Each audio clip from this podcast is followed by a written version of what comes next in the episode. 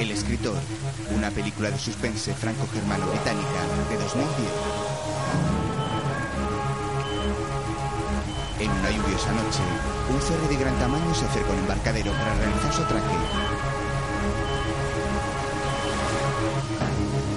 Una rampa baja de modo automático poco a poco y varios vehículos encienden sus motores dentro del ferry para salir.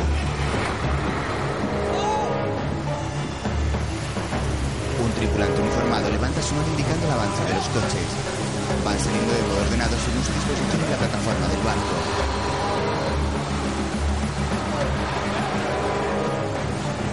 El trabajador se acerca a un todoterreno BMW de color gris plata que permanece apagado impidiendo la fluidez del tráfico. Mira por la ventanilla y comprueba que no hay conductor. Da indicaciones para que el resto de vehículos desaloje el ferry salvando el jeep, que está parado en el centro.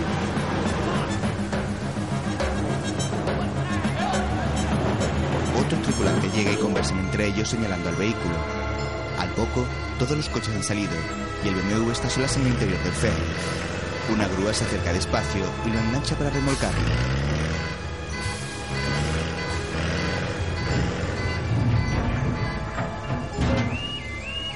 La alarma del vehículo salta cuando el gancho lo levanta hacia la grúa y sus luces se encienden y apagan de modo intermitente. Más tarde, una patrulla se encuentra en un muelle junto al BMW y un policía toma nota de su matrícula mientras otro lo revisa. Al día siguiente, las olas rompen en una playa vacía. En flashback, dos hombres almuerzan en una barra. Sabes que no entiendo nada de política. Le votaste, ¿no? A Adam Blanc, claro. Todo el mundo le votó. No era un político, era una moda. Ah, ¿ya lo ves? Oye, lo, lo que necesita es un nuevo escritor, no otro puto político.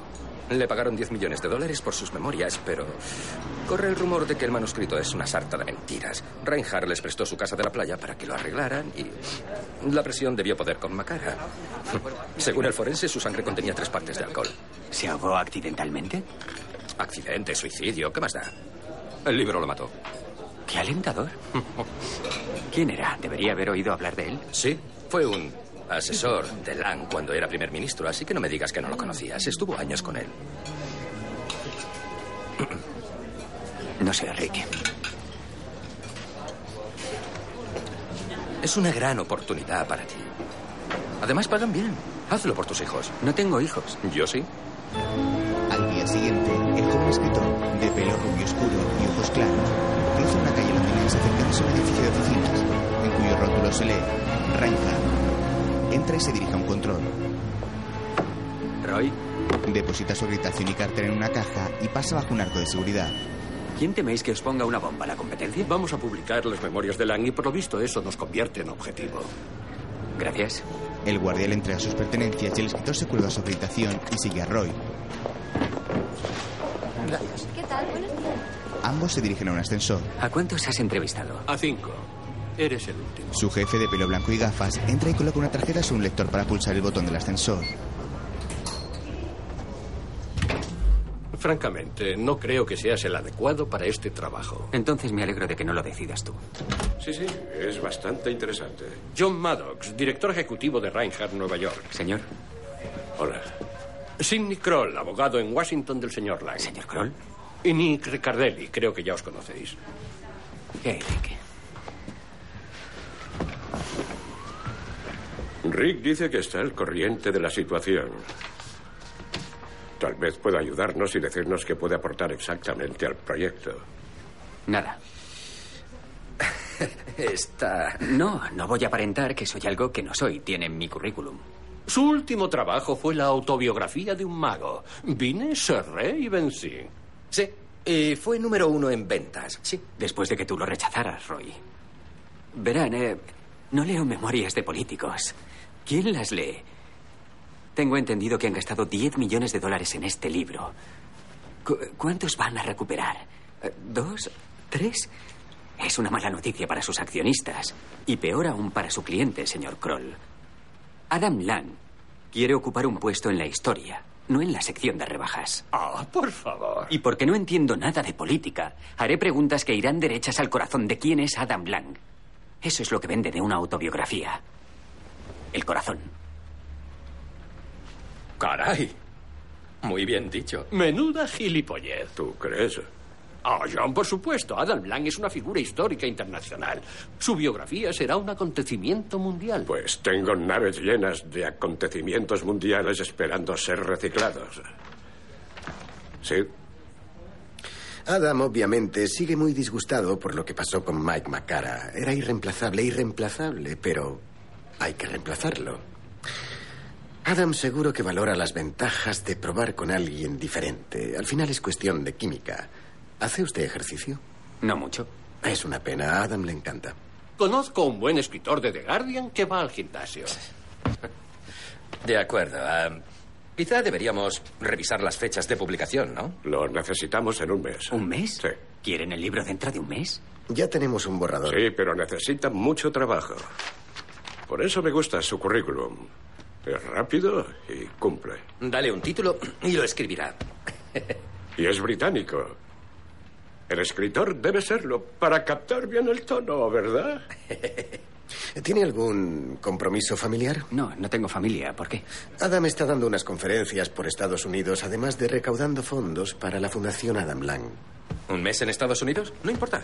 ¿No puedo trabajar con el manuscrito aquí? Me temo que no. Está bajo vigilancia en la propia casa de Marty Reinhardt. Solo un puñado de personas accede a él. Parece más una bomba que un libro. Yo necesitaré verlo en un momento dado. Se supone que voy a publicarlo. Sí, en teoría. De hecho, debemos hablar de ello. ¿Cuándo podrá viajar allí? Cuando quiera. Esta misma noche. Espera, tranquilo. Sidney mira a Maddox, que mira al escritor y luego asiente conforme. De acuerdo, hecho. Ah, Enhorabuena. gracias. Rick, supongo que... nos- Verá, eh, tengo una cosa aquí. Quizá quiera echarle un vistazo. No, no, no, no, no es el libro de Adam, es de otro cliente mío. Tal vez pueda darme su opinión. Claro. Bien, si va a volar esta noche, será mejor que hablemos del contrato con Rick. ¿Quieres acompañar a nuestro amigo? ¿Te importa? Roy. Te llamo dentro de una hora, colega. Eh, no lo olvide. Corazón. Al poco, el escritor salen de la editorial. Hay, hay algo que no acaba de convencerme de este proyecto. ¿Te refieres a mí? Por supuesto. Y Macara. ¿Suicidio? No me parecía la clase de persona que se suicida. Un placer, como siempre. Buena suerte. El escritor levanta su mano y toma un taxi. Al poco desabrocha su corbata sintiéndose incómodo y mira por la ventanilla del taxi la calle. Luego toma en su mano la bolsa de plástico amarilla, donde Sidney Kroll le ha entregado el manuscrito de su amigo. Dios. Mira el número final de páginas con gesto resignado. Son 624. Más tarde, el taxista detiene el vehículo en una tranquila calle residencial. El escritor se apea y le paga desde la ventanilla. Al momento una moto se detiene junto a la acera y un joven con casco negro baja desde atrás dirigiéndose a él. Le da varios puñetazos tirándolo al suelo y le roba el manuscrito mecanografiado. Sube a la moto donde el conductor lo espera acelerando para marcharse. Más tarde el joven abre su congelador donde solo hay unas cubiteras y una botella de vodka y agarra nervioso abriendo su tapón.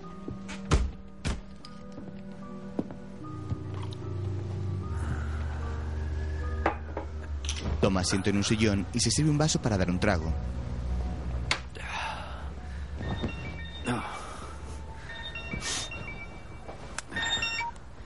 Sí. Enhorabuena ¿Por qué? por tenerme como agente. Sí, soy muy afortunado. ¿Has hecho la maleta? Acaban de atracarme. Mierda. Eh, ¿Estás bien? Sí, solo me han quitado el manuscrito que Sidney Kroll me había dado. ¿Por qué? No sé, dímelo tú. ¿Estás herido? No, estoy bien. Creo que me siguieron desde Reinhardt. ¿Por qué iban a hacer eso? Bueno, a lo mejor creyeron que llevaba el libro de Lang. Sabía que esto no era buena idea. Sigues queriendo volar esta noche, ¿verdad? Rick, estoy en estado de shock. Pues te voy a dar otro shock. Por trabajar un mes en un manuscrito ya escrito, los de Reinhardt Incorporate están dispuestos a pagarte 250 mil dólares más gastos. ¿Ventanilla o Pasillo. Más tarde, el joven toma un whisky en la barra de un bar del aeropuerto. A su espalda hay una pantalla grande de televisión donde una reportera da una noticia.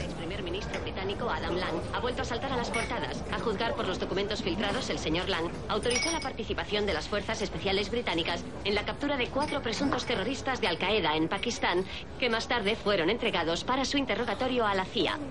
Los hombres Nasir Ashraf, Marwat Sayed, Salim Khan y Farouk Ahmed, todos ciudadanos británicos, fueron detenidos en la ciudad pakistaní de Peshawar hace cinco años. Los cuatro fueron presuntamente trasladados desde el país hasta una base secreta y torturados. El señor Ashraf supuestamente murió mientras era interrogado. El escritor Dicha operación sería preocupado. considerada ilegal ¿Sí? tanto ante el ¿Dónde estás? como En Heathrow, como tú, esperando el vuelo a Nueva York. ¿Has visto las noticias? ¿Lo de Lang? Sí, lo estoy viendo. ¿Dónde me has metido? Te he hecho ganar un cuarto de millón de dólares, tío. En eso te he metido. Están anunciando mi vuelo, te dejo. Oye, acabo de caer. Sidney Kroll pudo darme aquel manuscrito a posta para que pareciera que llevaba el libro de Lang. ¿Por qué iba a hacerlo? No lo sé, para usarme como cebo. Duerme un poco en el avión. Empiezas a decir cosas raras. Como cebo. Te llamaré la semana que viene. y traumas psicológicos a largo plazo. En otras palabras, tortura. Hola, señor. ¿Desea leer el periódico? ¿Tiene el evening estándar? Sí, lo tengo. Gracias, gracias. Hola, señora. ¿Desea leer el Lang autorizó secuestro secreto. En su asiento de primera clase del avión, lee el titular con rostro de sorpresa. La foto del primer ministro aparece junto a la de los cuatro terroristas secuestrados y torturados. Tras el vuelo a Nueva York, el escritor viaja ahora en una avioneta. Más tarde entrega su billete para subir al ferry que lo lleva a la isla. Policía estatal, accidente mortal. ¿Observó algo sospechoso? El escritor lee con atención el cartel que la policía ha colocado en la cabina de la embarcación. Luego sale a la cubierta y mira con atención las turbulentas aguas del mar.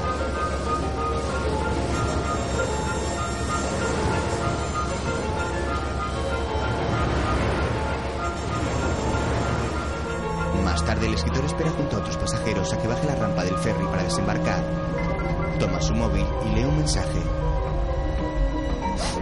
Taxi espera en terminal. Saludos, oficina de Adam Lang. La rampa finaliza su bajada y al poco el joven va recostado con los ojos cerrados sobre la ventanilla del taxi que lo ha recogido.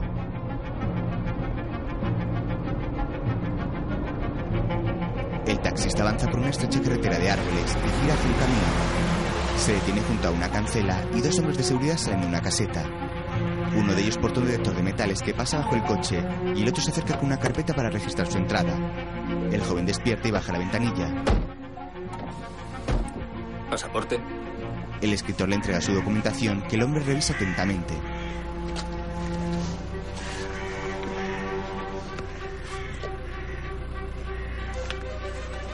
Luego le entrega de nuevo el pasaporte, mira su reloj y se aparta anotando en su carpeta el nombre.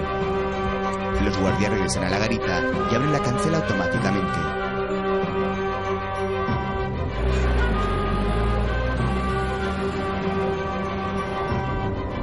El taxista avanza por un carril asfaltado de la finca privada hacia la casa que se encuentra al final del mismo junto a la playa. La construcción es de ladrillos grises y moderna en formas cuboides. Un hombre sale a la puerta y el escritor lo mira desde el interior del coche.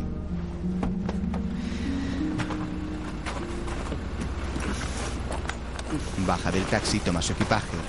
Luego el hombre que lo espera abre su maleta revisándolo todo minuciosamente. Una mujer rubia baja por unas escaleras.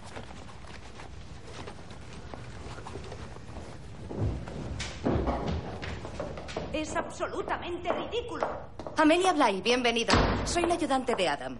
Adam está en Nueva York, por desgracia, y no regresará hasta esta tarde. Vale, olvida lo que he dicho. Es jodidamente ridículo. Vaya, lo siento mucho. Me temo que Ruth tiene un mal día. Si no es un buen momento, puedo... No, puedo... no, no, está deseando conocerte. Bien, ¿podemos empezar? Sí. ¿Qué tal el viaje? Largo. Somos un equipo pequeño. Gracias. Ella es Alice. Lucy está de viaje con Adam. Necesitamos más manos, pero Adam aún no ha sido capaz de sustituir a Mike. Estuvieron mucho tiempo juntos. ¿Cuánto llevas con él? Ocho años. Soy un apéndice del 10 de Downing Street. Pobre Downing Street. Antes de mostrarte el manuscrito, necesito que firmes este acuerdo de confidencialidad. Están en una pequeña oficina y Amelia le da el documento. Firma aquí. Y aquí. Tiene que salir Y sin aquí. falta antes de las 10. No necesitaremos un coche desde el aeropuerto, pero sí una sala de espera. El escritor sigue ahora a Amelia subiendo las escaleras hacia la planta superior. Caray, menudo sitio. ¿Te sientes sola por la noche? Echo de menos a mi marido. ¿Estás casada? He visto que no llevas alianza. No puedo, es una pena. Me queda grande y pita en los arcos de seguridad de los aeropuertos. Ah. Hemos llegado. Entran a un bonito despacho. El manuscrito no puede salir de esta habitación y no puede fotocopiarse. Tienes seis horas hasta que Adam llegue de Nueva York. ¿Habrás terminado para entonces? Lo intentaré. Le diré a Deb que te traiga un sándwich para almorzar. Gracias.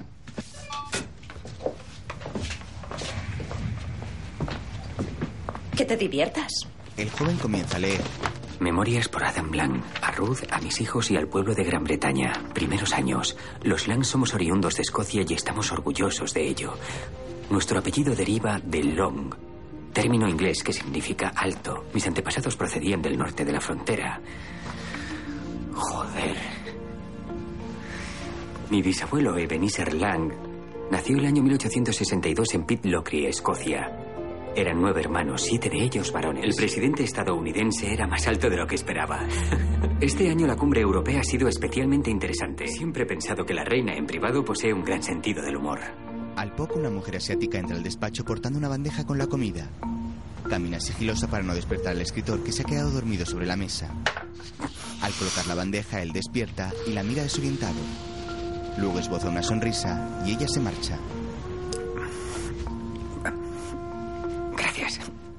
Más tarde, sigue leyendo junto al gran ventanal con vistas a la playa sujetando los folios en su mano. Mira hacia afuera, donde un hombre barre las hojas secas del porche de duelas de madera. Al rato el joven se sienta de nuevo frente al escritorio y prosigue su lectura.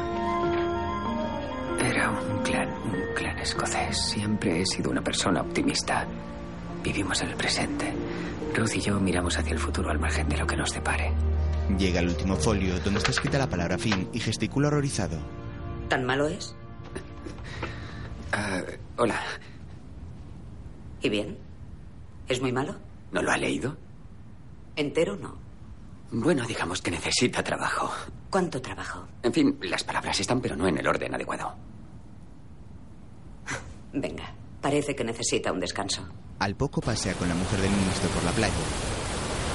Tú fuiste idea mía. ¿De verdad? Escribiste las memorias de Christy Costello. ¿Las has leído? Nos alojamos en su casa de Mastic el invierno pasado. El libro estaba en la mesilla. Ah, qué vergüenza. No, ¿por qué? Era magnífico. A su manera, un tanto horrible. Convertiste sus divagaciones en algo vagamente coherente. Le dije a Adam, él tiene que escribir tu libro, no Mike. Echo de menos mi casa. Esto es como estar casada con Napoleón en Santa Elena. ¿Por qué no vuelves a Londres? No creo que pueda dejarle ahora. Últimamente está muy preocupado. Amelia me ha dicho que le afectó mucho la muerte de Michael McCara. ¿Eso te ha dicho? ¿Desde cuándo la señora Bly es una experta conocedora de los sentimientos de mi marido? Perder a Mike fue duro, pero... No es solo eso. Sino el tener que revivirlo todo año tras año para este maldito libro. Oh, querido. Debes de estar preguntándote dónde te has metido. Más tarde, Bien, bien. Se lo diré. Estará a punto de aterrizar. El jueves estará en Chicago. Creo que iré yo a recibirlo. Amelia puede quedarse limándose las uñas o algo. ¿Por qué no vienes? Y lo saludas. Bien. Iré en el coche de apoyo. Me limaré las uñas allí. Ruth entra en el coche oficial y el escritor lo hace a su lado. Amelia sube al coche de apoyo.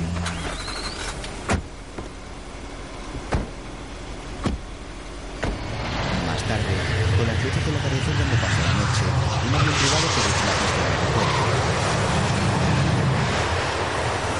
Ruth, Amelia, el escritor y el chofer esperan junto al coche oficial en la pista. El joven contempla con curiosidad la maniobra de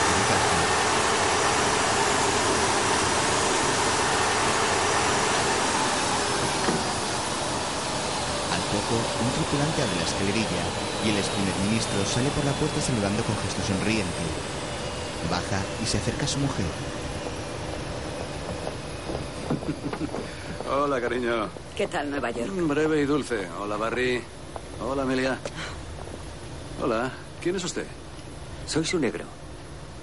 Bien. Tranquilo, no siempre es tan cretino. El joven agacha su rostro avergonzado. Al rato ha montado en un taxi que conduce un hombre con bigote. Atraviesan el pequeño pueblo. Este sitio está muy animado por la noche. El taxista permanece serio y el escritor mira hacia la calle donde no hay nadie. Al poco se detienen junto a la puerta del motel a la salida junto al faro.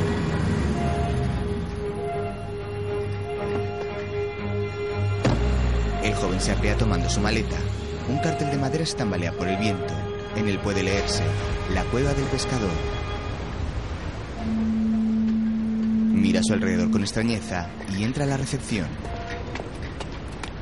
Se quedará cuatro semanas, ¿verdad? Eso me temo.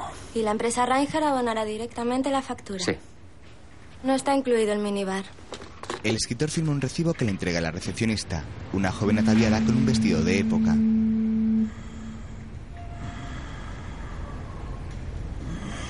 Más tarde, el escritor duerme sobre la cama de su habitación, donde se ha tumbado vestido sobre la colcha. La luz del cercano faro se cuela intermitente por la ventana. Al día siguiente, el mismo taxista lo lleva a la casa. Junto a la carretera, el escritor ve al ministro vestido con ropa deportiva corriendo por el bosque. Los guardaespaldas lo siguen manteniendo a la distancia. Más tarde, el joven toma un café en la cocina, donde Deb prepara un batido. Amelia entra. De acuerdo, puede recibirte. ¿Qué tal el hotel? ¿Tranquilo? Monacal. Mejor, sin distracciones.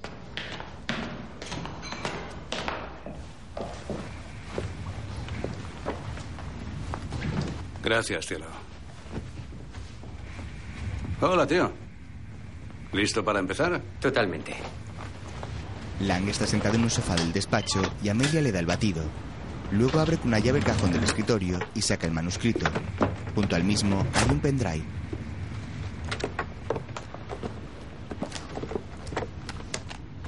¿Está ahí cargado el manuscrito? Así es. ¿Puedo quedármelo? Lo siento, sería un riesgo para su seguridad. ¿Tengo que mecanografiar todo el manuscrito? ¿De verdad está todo mi libro en esa cosita? Caben hasta 100 libros, Adam, y puede copiarse en un instante. Ese es el problema. Asombroso. ¿Sabe qué es lo peor de mi vida? Que pierdes el contacto. Te lo hacen todo. No conduces, no llevas dinero. Si necesito dinero, tengo que pedírselo a mis escoltas. Es el tipo de detalles que necesitamos en las memorias. No puedo publicar eso. La gente pensaría que soy un completo idiota. No, en absoluto. No, ilustra lo que supone ser primer ministro. Es lo que los lectores quieren saber, lo que se siente al dirigir un país, lo que se siente al estar tan aislado, lo que se siente al ser tan odiado.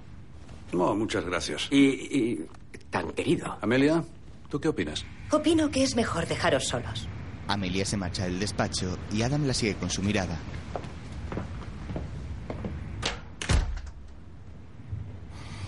Bueno, ¿cómo vamos a hacerlo?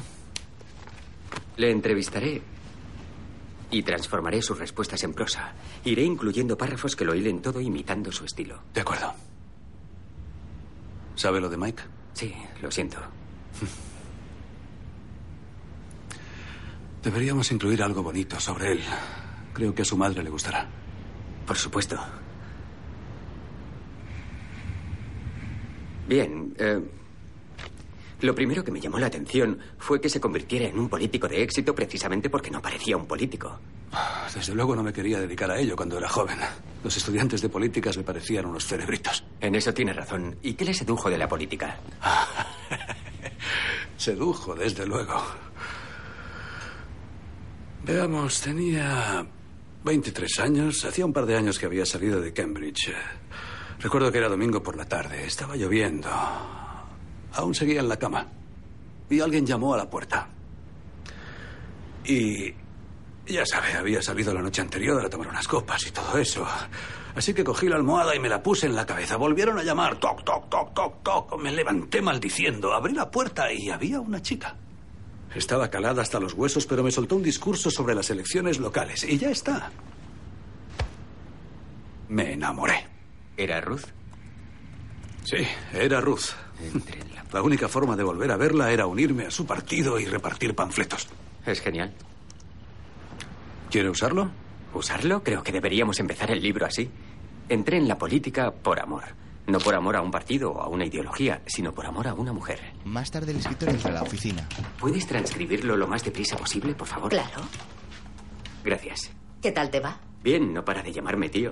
Lo hace cuando no recuerda el nombre de una persona. Hay sándwiches en la cocina. El joven asiente avergonzado y las tres secretarias esbozan una sonrisa.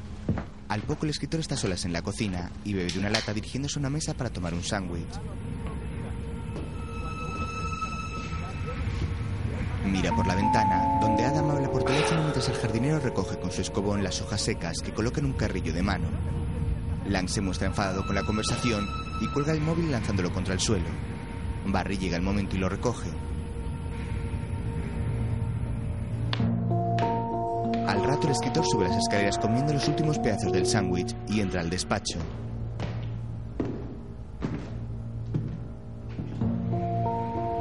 Tarde está sentado tras el escritorio y mira su reloj impaciente. Se asoma por la ventana y ve de nuevo a Doug, que recoge una vez más las hojas secas que se vuelan del carro por el viento. El jardinero asiático se muestra ofuscado y tira la escoba al suelo. Ahora el escritor toma la tarjeta con código que abre el cajón y logra abrirlo. Con cautela saca la carpeta que contiene el libro manuscrito y el pen. Mira hacia la puerta y la ventana asegurándose de que nadie lo ve y toma el pequeño dispositivo.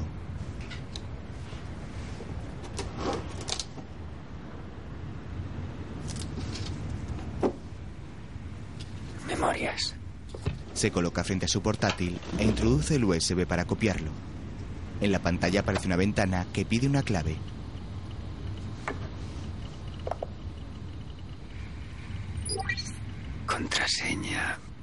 Queda dubitativo y escribe algo al azar. De pronto una alarma suena y las ventanas se cierran automáticamente. Él extrae el pen y lo guarda de nuevo con rapidez en la carpeta del cajón. Luego sale rodado del despacho y tropieza cayendo al suelo. Se sienta sobre las escaleras. Disculpe, señor. No sabía que hubiera alguien allá ¿Qué es lo que pasa? Es un simulacro, señor. Lo hacemos todas las semanas. ¿Estás aquí? Te había perdido la pista. Soy mayorcito, no puedes tenerme siempre vigilado. No andes por ahí solo. A los de seguridad no les gusta. Entendido. ¿Has ganado? No he jugado al tenis. Gimnasio. ¿Gimnasio? ¿Para qué entrena tanto? ¿Las Olimpiadas? Tu transcripción. Amelia le entrega el disquete que éste le había dado y unos folios ya transcritos. Al poco Adam y el escritor están en el despacho. Cambridge, hablemos de eso. Perdón. em, Cambridge. eh, fue, fue hace tanto tiempo que apenas me acuerdo. ¿Hizo mucho teatro? Sí. Un buen adiestramiento para la política. Era una buena forma de ligar. No ponga eso, por cierto, ¿vale? Aún así, el teatro debía de ser muy importante para usted. Vale, digamos que disfrutaba. Subes al escenario, finges ser otra persona y el público te aplaude por ello. Bien, eso está mejor, lo pondremos. No. ¿Por qué no? Porque son las memorias de un primer ministro.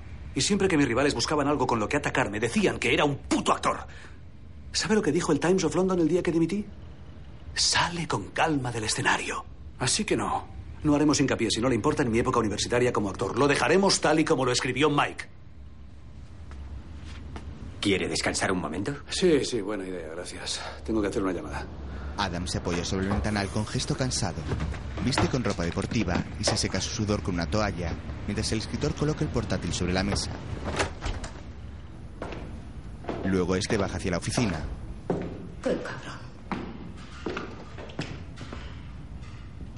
Mira esto. Amelia le muestra una noticia en la pantalla de un ordenador.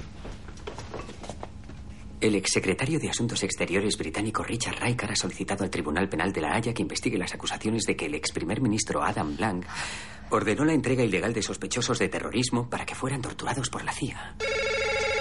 No. Los buitres se han puesto en marcha. Desconectad los teléfonos. Ruth sigue paseando. Mierda, seguro que sí. Barry, ¿Barry? ¿Sí? ¿Quieres hacer el favor de buscar a la señora Lan y decirle que vuelva enseguida? Voy. Corre. Riker acaba de hacer unas Sí, lo declaraciones. sé, me ha llamado. Es increíble. Quería que supiera que no era nada personal. Tenía mucho, mucho interés en decirme que debido a su, a su conocida defensa de los derechos humanos no podía seguir callado más tiempo. Su conocida defensa de los derechos humanos. ¡Santo Dios! El escritor mira a Adam con seriedad y él se le acerca. Perdone que haya perdido los estribos. Ah, no importa. ¿Se lo has dicho a ella? Sí, acabo de llamarla. ¿Y cómo Lo se lo ha siento, tomado? Adam. Acaban de publicar esto. Según fuentes de La Haya, la Fiscalía del Tribunal Penal Internacional de La Haya emitirá un comunicado por la mañana. Gracias, Alice. ¿Por qué no nos avisaron antes? ¿Qué dicen en Downing Street? Hemos desconectado los teléfonos. Estarán intentando llamarnos. ¿Ahora? ¿De qué coño nos sirve ahora? ¿Se puede saber qué estáis haciendo? No me digáis que el gabinete de la presidencia no sabía lo que se avecinaba. El Tribunal de Crímenes de Guerra no avisa a un sospechoso de que le está investigando. ¿Eso es Adam ahora, un sospechoso? Tienes que llamar a Sidney Kroll. Antes deberíamos llamar a Londres. Adam, si les conviene, te dejarán con el culo al aire. Necesitas un abogado. Llama a Sid. Ponme con Sid. ¿Qué hacemos con la prensa? He emitido una nota breve para ganar tiempo. Ah, ahora necesitaríamos a Mike. Escribiré algo. Que lo haga él. Se supone que es escritor. Bien. un momento. Debo parecer confiado. No a la defensiva. Sería fatal. Pero tampoco arrogante. Sin amargura, sin enfado. Y no diga que me complace esta oportunidad para limpiar mi nombre ni bobadas de esas. O sea, no está a la defensiva, pero tampoco arrogante. No está enfadado, pero no le complace. Eso es. ¿Y cómo está exactamente? Te dije que era gracioso. Luego, Siempre he sido un apasionado defensor. No, borra eso. Siempre he sido un firme. de- No, un comprometido defensor de la labor del Tribunal Penal Internacional. ¿Lo ha sido? ¿Tú eres el escritor? La lucha contra el terrorismo es demasiado importante para que se utilice como arma de una venganza personal. Muy bien. Podría ser el nuevo Mike Macara. Diga. John Maddox, el, el asunto es muy gordo. Puede beneficiarnos. Es posible. Ahí tiene el tema del primer capítulo. ¿De acuerdo? Tienes que hablar con Jim. ¿Cuánto ha avanzado? Em, los primeros años, infancia, universidad. Olvide esas tonterías. eh, que se centre en los crímenes de guerra y que no hable con nadie más. ¿De acuerdo? De acuerdo. Debemos tener la exclusiva. ¿Puede terminar antes el manuscrito? ¿Antes? Sí, sí, antes. ¿Pero antes cuándo? Estaba pensando dos semanas. Oh, Dios. Sé que es difícil, pero si alguien puede hacerlo es usted. Confío en usted. Hablaremos.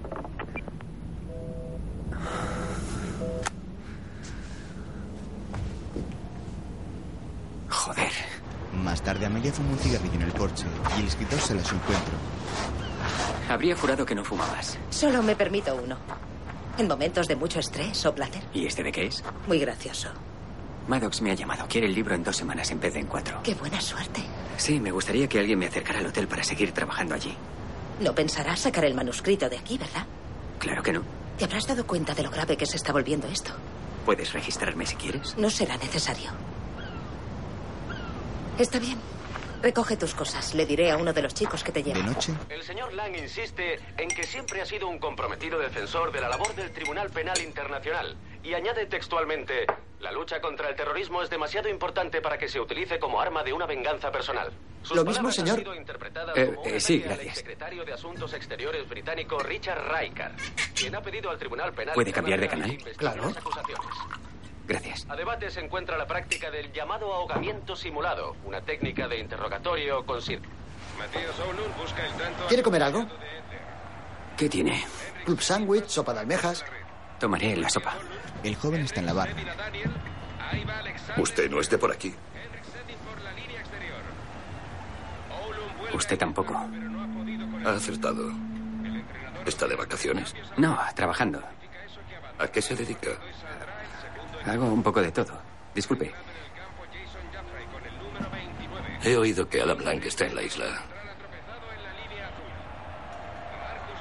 ¿Así? Eso he oído. No sabrá por casualidad dónde. No. Me temo que no. Si no le importa. El escritor señala al televisor. El hombre que le habla desde su mesa se incorpora dejando dinero sobre la misma y se dirige a la puerta pasando a su lado. Capullo. El joven lo mira de soslayo con gesto incrédulo. Más tarde el joven regresa al hotel y avanza por un pasillo hacia su habitación. Toma su tarjeta para abrir la puerta cuando descubre que la misma se encuentra entreabierta. Abre con cautela y mira hacia el escritorio, donde hay algunos papeles sobre el suelo y la silla. Al poco baja la recepción y se dirige al mostrador. El lugar está vacío.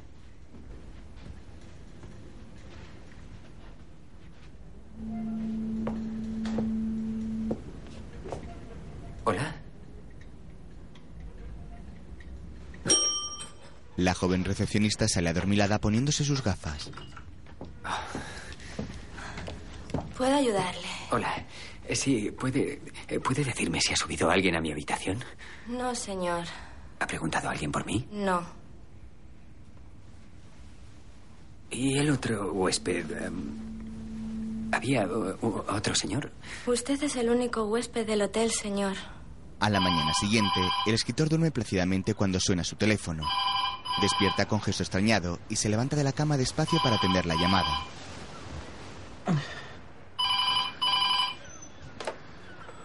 Diga. Tienes que dejar el hotel inmediatamente. Las cosas han cambiado. Un coche va para allá. ¿Qué? Nos vemos luego. Oye, El joven cuelga el teléfono y mira hacia la ventana frunciendo el ceño. Se asoma tras la cortina y ve numerosas furgonetas con antenas de diferentes medios de comunicación que aparcan en la puerta del hotel.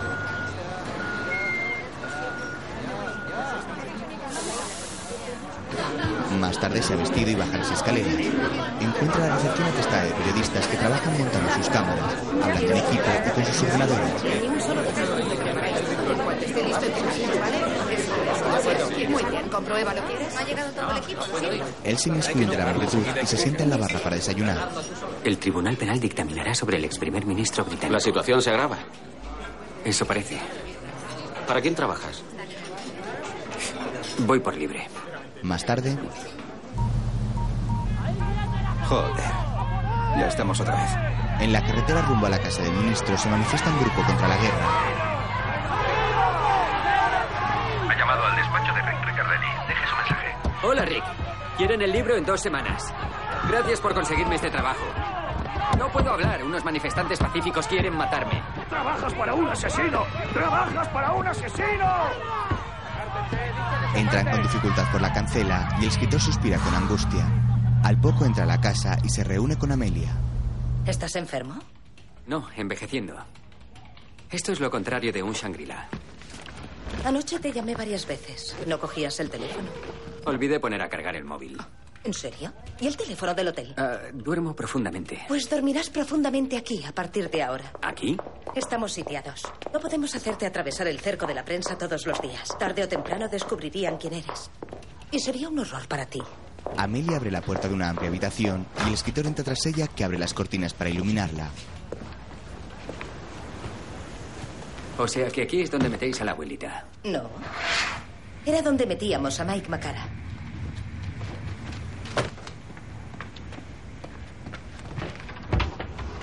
Aún no hemos podido vaciarla. Pero hemos cambiado las sábanas. Tengo por norma no alojarme nunca en casa de un cliente. Así podrás consultar a todas horas el manuscrito. ¿No era lo que querías? Además, Sid Kroll llegará en cualquier momento. ¿Por qué no te instalas y luego vienes a vernos? Ahora eres prácticamente uno de los nuestros. ¿De verdad?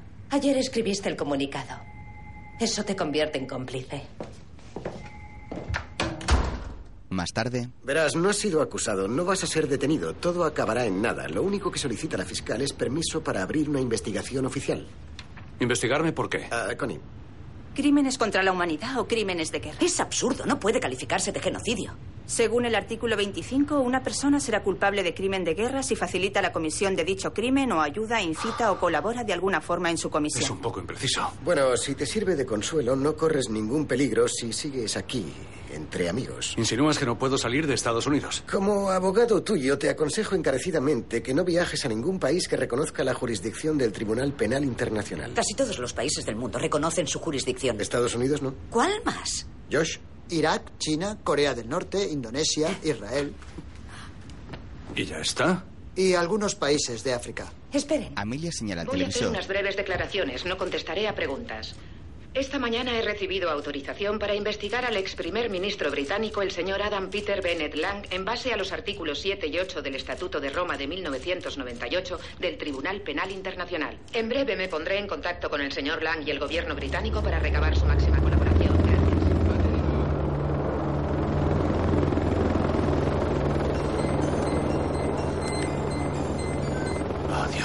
Adam, tenemos que trasladarte a Washington de inmediato. Mi avión está en el aeropuerto. Te conseguiré una entrevista con el portavoz de la Cámara de Representantes y una sesión de fotos con la secretaria de Estado. ¿No parecerá que estoy asustado? No, dirán que las reuniones se concertaron hace semanas. ¿Y de qué demonios vamos a hablar? Del SIDA, la pobreza, el cambio climático. ¿Qué más da? Lo importante es demostrar al mundo que todo sigue igual.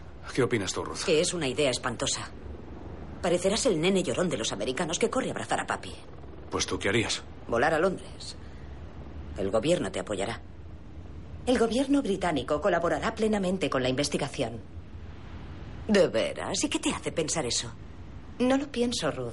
Lo estoy leyendo. Creo que podemos ir en directo al edificio de la ONU en Nueva York, donde el exsecretario de Asuntos Exteriores británico, Richard Riker, va a hacer unas declaraciones. He escuchado el comunicado de la Haya con gran sorpresa y pesar. Adam Lang era y es un viejo amigo mío. Serás Lamento que haya decidido llevar el tema a un terreno personal. No es algo personal. Es un asunto de justicia. De hacer saber a todos los líderes políticos que cuando toman una decisión deben responder de ella ante las leyes internacionales. Gracias. ¿Irá si es citado a declarar, señor? ¿Se presentará? Iré, por supuesto. Claro que irás, eres un mierda. Asunto zanjado. Me voy a Washington. Sigo pensando que quedarás mal. Mejor que si me trasladan esposado desde Heathrow. Demostraría que tienes agallas. Entonces, ¿por qué no vuelves a Londres sin mí? Si el gobierno británico quiere entregarme a ese tribunal de pacotilla, que lo follen. Iré donde me quiera la gente. Amelia, di a los muchachos que nos vamos, que una de las chicas me haga el equipaje. Prepara el tuyo también. ¿Por qué no compartís maleta? Sería muchísimo más cómodo. Adam suspira resignado y Amelia se levanta del sofá para marcharse mirando su móvil con indiferencia. Ruth se va de inmediato con gesto de enfado.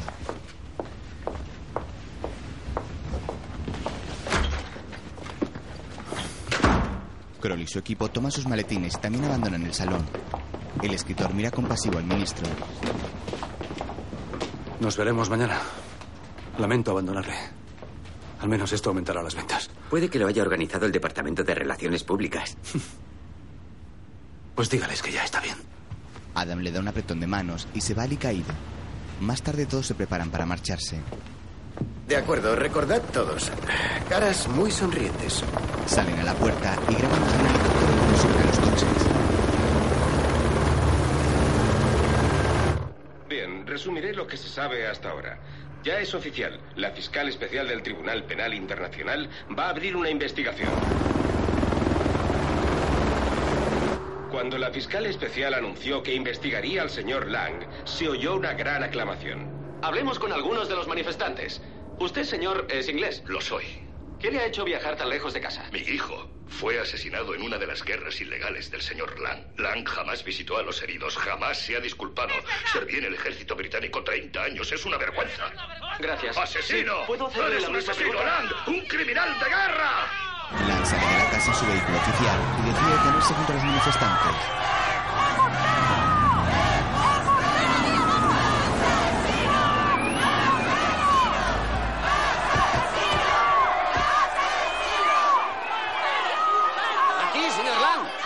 Discúlpenme por hacerles esperar tanto con este frío.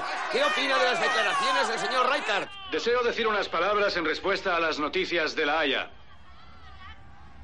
Vivimos una época extraña cuando aquellos que defienden la libertad y la justicia son acusados de criminales, mientras quienes incitan al odio y buscan acabar con la democracia son tratados como víctimas. Permítanme que deje algo perfectamente claro. Mientras me quede aliento en el cuerpo, lucharé contra el terrorismo. Ya sea en el campo de batalla o, si es necesario, en los tribunales. Muchas gracias. con el presidente, señor Lang? El escritor apaga el televisor y frunce su ceño extrañado. Se levanta del sofá y camina unos pasos abandonando el salón.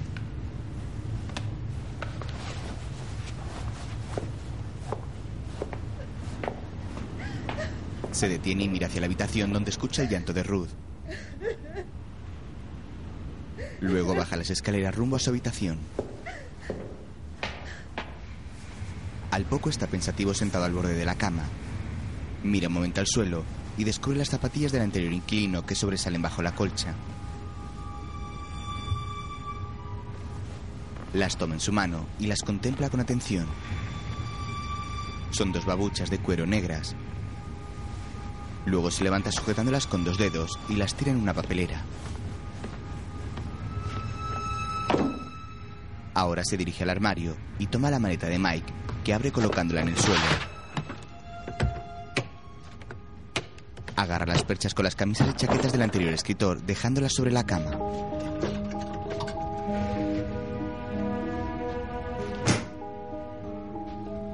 Luego toma un cajón que vacía sobre la maleta.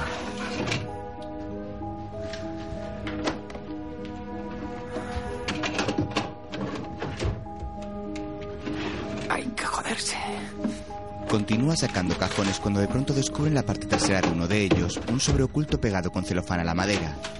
Dios. Lo despega y lee una etiqueta que hay mecanografiada. En caso de no ser entregado, devuélvase al centro de archivos Adam Lang. El joven mira hacia la ventana asegurándose de que nadie lo ve y abre su contenido. Se trata de fotos antiguas de Adam que el escritor revisa con atención. Lang posa en sus fotos luciendo aspecto universitario y adolescente.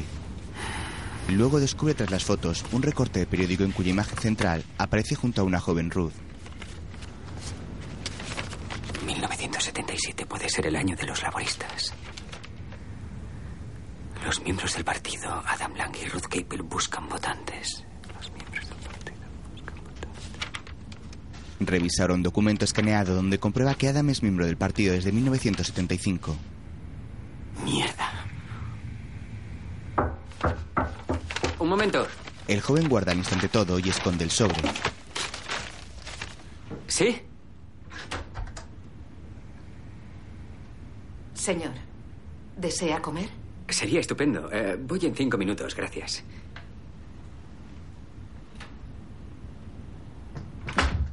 Deb se marcha cerrando la puerta y el escritor toma de nuevo el sobre para revisar todos los documentos descubiertos.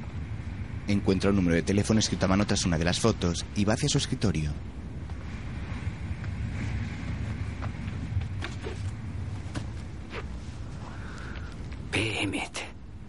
Lo mira con atención revisando a las personas que salen en una foto grupal.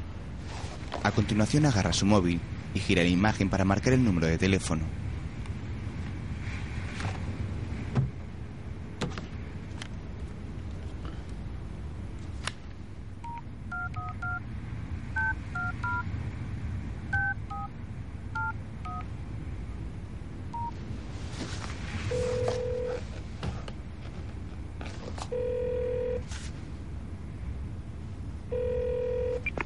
Richard Riker.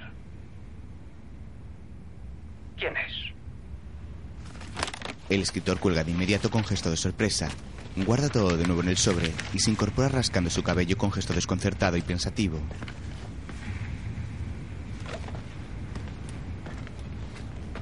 A continuación se dirige a la cama y esconde el sobre bajo el colchón.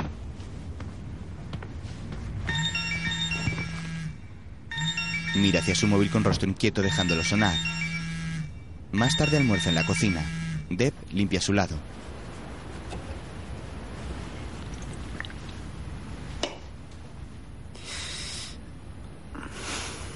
Deb, Señor. ¿hay algún mapa de la isla que pueda prestarme?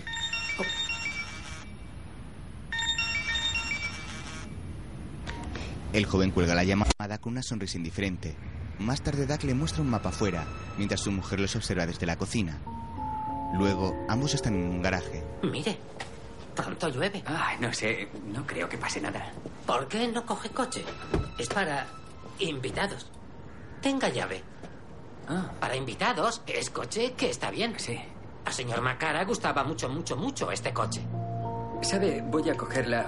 Cogeré la bicicleta, gracias. Es, es, un minuto, ya llueve. Tenga, tenga, tome mi gorro y mis guantes. Es muy amable, gracias. Buena suerte. Gracias. Adiós, gracias. Sí, adiós. adiós. El escritor sale del garaje y sube a la bicicleta que conduce con dificultad por el carril de piedras. El criado asiático lo mira y gesticula incomprensivo.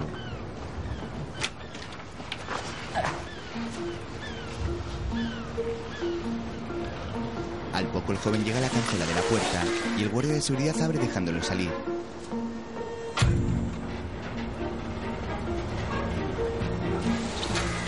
El escritor pedalea hacia la carretera.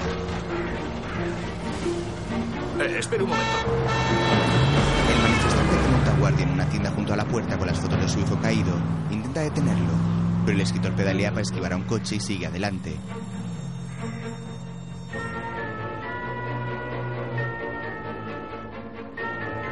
Más tarde el joven pedalea por una solitaria y estrecha carretera junto a la costa. Frena la bici junto al arcén y saca el mapa del bolsillo de su abrigo.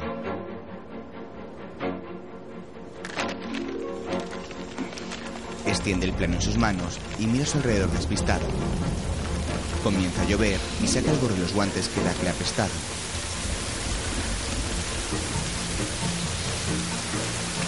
Huele el gorro con pudor y decide ponérselo. Al momento pedalea de nuevo tomando otro carril de un cruce que discurre junto a unos puestos de luz.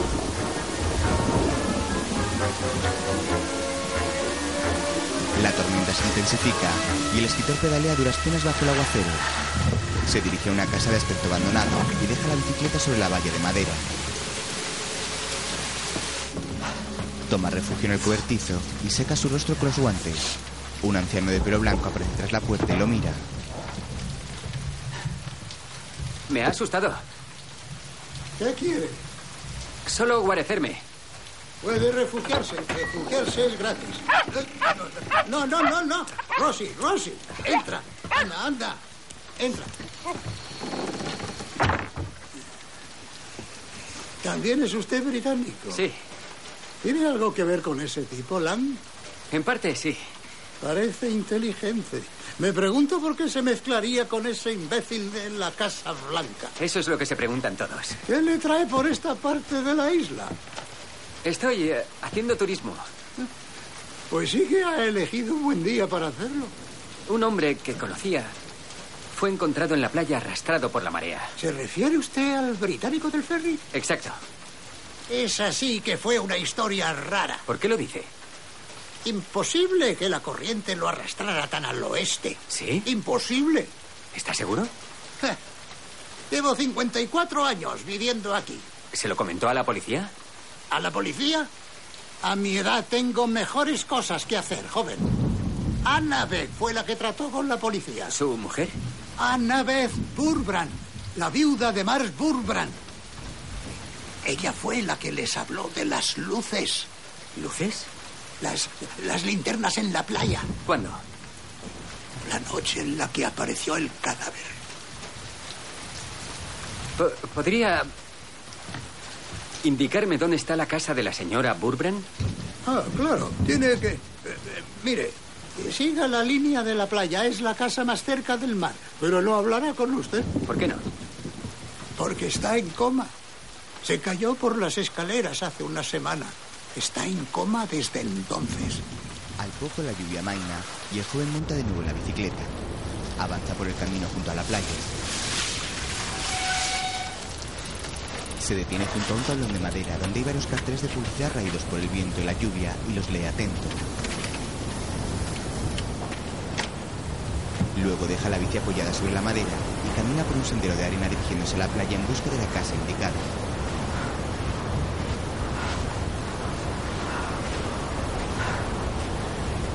Se detiene un instante, tornando su gesto en sospecha. Junto a la orilla, Ruth camina junto a Barry en su dirección y alza su mano saludando. Barry se dirigen a él, que los saluda con su mano.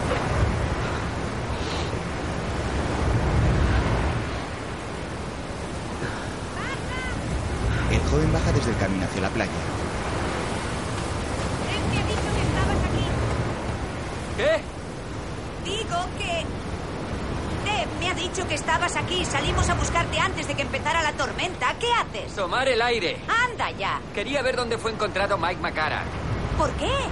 Adam me ha pedido que escriba sobre él en el libro. ¿Y la bici? Ahí arriba. Barry, da la vuelta con el coche. Nos veremos en la carretera. No puedo hacerlo, señora Lang. Debo estar con usted en todo momento. Por el amor de Dios. Si tropezamos con terroristas, te enviaré un mensaje. Sigan el camino. No hablen con nadie. No hablaremos con nadie, agente. Se lo prometo. Ruth sube con el escritor al carril. Pobre Mike. No soporto la idea de que muriera tan lejos de casa. No sé si alguna vez sabremos si fue accidente o suicidio. No puedo ayudarte, no lo conocí. Supongo que da lo mismo. Estaba bebido. Se ahogó. Fin de la historia. ¿Qué estaba haciendo en el ferry? Ni idea. El funeral es este lunes en Londres. Estoy pensando ir. Uno de nosotros debería asistir y no parece probable que sea mi marido. Creí que no querías dejarlo solo. Da la impresión de que me ha dejado él, ¿no crees? Ruth lo mira ofuscada y sube a la bicicleta para dirigirse a la carretera. El joven la sigue en una carrera. Al poco llegan al encuentro con Barry, que abre el maletero del jeep para montar la bicicleta en el mismo. Ruth se la da y sube al coche. El escritor llega al instante y ayuda a Barry a montar la bici.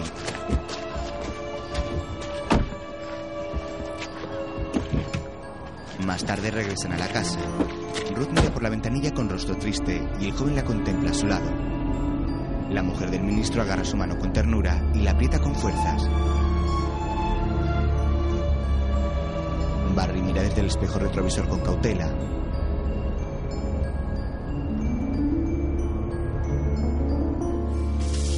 Más tarde el joven llena su bañera de madera y mira la etiqueta de un bote de gel. Al poco se desviste para darse un baño de agua caliente. Se sumerge para mojar su cabello bajo el agua. Al salir, escucha su puerta.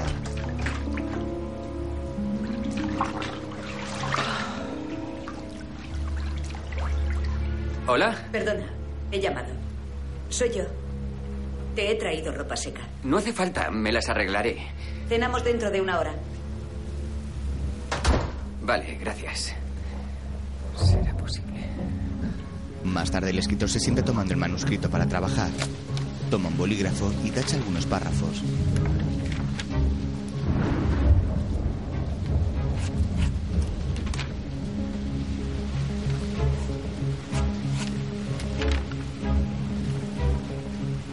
Conocí a Ruth durante las elecciones de Londres. Se graduó con distinción máxima en Oxford y luego como posgraduada realizó un trabajo de investigación con una beca Fulbright. Ruth. Subraya la palabra. Más tarde viste con una camisa y traje prestados y va hacia el salón. Allí Ruth le espera tomando una copa ¿Mm? de vino. Te queda perfecta. Ahora solo necesitas una copa. ¿Qué estás tomando? Vino blanco de cultivo biodinámico de los viñedos Reinhardt del Valle de Napa. Reinhardt. ¿No tendrá una destilería también? Lo siento. Acusado de crímenes de guerra. Oigamos a nuestro comentarista político. Adam Lang ha abandonado esta mañana. Sírveme un poco más de vino. Editor Marty Puede que tenga que emborracharme para variar. En Washington, el señor Lang ha recibido firmes promesas de apoyo tanto por parte de líderes del Congreso como por parte de la secretaria de Estado antes de dirigirse esta noche a una cena privada con el vicepresidente. Adam Lang ha estado junto a nosotros en su guerra contra el terrorismo y me enorgullece estar a su lado esta tarde. Adam, me alegro de verte. No sonrías. En Irak, un... Idiota. Ruth apaga el televisor mostrándose contrariada.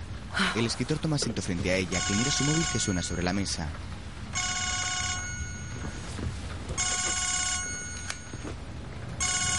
Adam. Te llamo para saber qué te ha parecido. Que sude un rato. ¿Siempre te pide consejo? Sí. Y normalmente siempre lo seguía. Hasta hace poco. ¿Estás casado? No, ¿qué va? ¿Gay? No. ¿Tuviste una... Tuve una... una... ¿Qué? ¿Una novia? Bueno, un poco más que eso. ¿Compañera? Ah, un poco menos que eso. No sé, 40.000 años de lenguaje y sigue sin haber una palabra que describa nuestra relación. Estaba condenada. Venga. Cenemos. Ambos se levantan dirigiéndose al comedor. ¿Cómo va? ¿El libro? Pues, sinceramente, no va. Siéntate. ¿Puedo hacerte una pregunta? Por supuesto. Me resulta difícil entender algunas cosas. ¿Qué cosas? Bueno, no entiendo cómo un chico bien parecido, que va a Cambridge sin el más mínimo interés por la política, y que pasa el tiempo haciendo teatro o persiguiendo a chicas, acaba de repente... ¿Casado conmigo? Ah, no, no es eso. No, no, en absoluto. No, lo que no entiendo es por qué a los 22 años de repente se volvió un activista político. ¿A qué vino ese cambio? ¿Se lo has preguntado? Me ha dicho que ingresó en el partido por ti. Me ha contado una historia acerca de que apareciste en su casa bajo la lluvia. Pensaba empezar el libro así. ¿Y ya no? No, no puedo. No es cierta. ¿No lo es? Sabes que no lo es.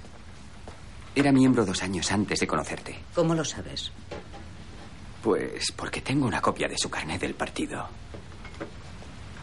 Mike Macara lo encontró en los archivos. Típico de Mike. Fastidiar una buena historia con mucha documentación. ¿Encontró algo más? No mucho, solo cosas de Cambridge. Te interesaba la política más que a él. Desde luego era distinta de sus amigas de Cambridge. Aquellas yocastas y pandoras. Vuestro matrimonio debió de ser vital por tus conocimientos y tus contactos en el partido. Yo creía que me quería por mi cuerpo. ¿Has querido alguna vez ser política por derecho propio? ¿No quieres tú ser escritor por derecho propio? Touché. Perdona. He herido tus sentimientos. Imagino que los escritores en la sombra también sienten. Somos espíritus sensibles. Hablando de espirituosos, puedes... ah, Te pondré una copa como es debido. Se sirven unas copas de whisky y se sientan en el salón.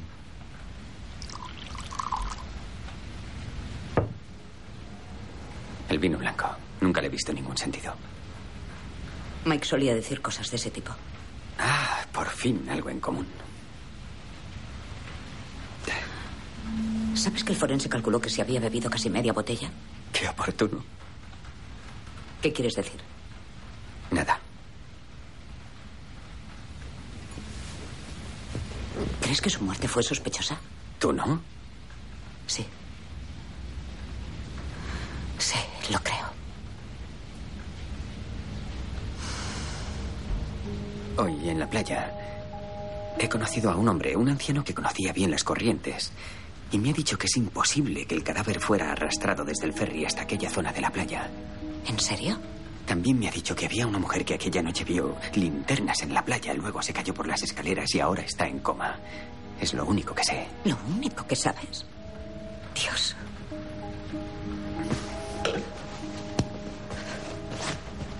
¿Me prestas tu teléfono? ¿Para qué? Para llamar a Adam.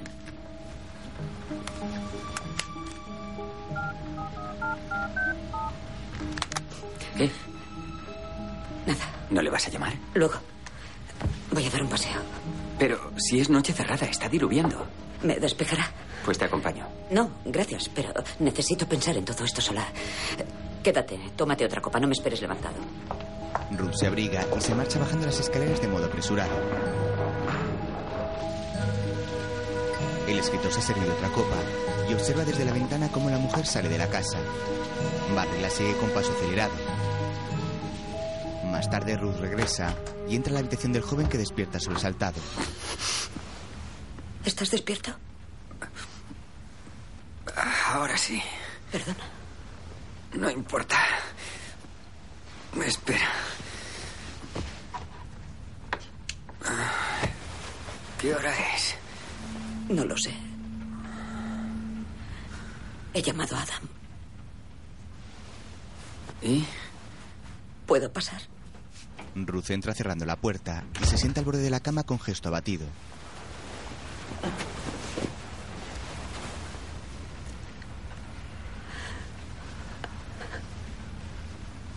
El día antes de que Mike muriera, él y Adam tuvieron una horrible discusión.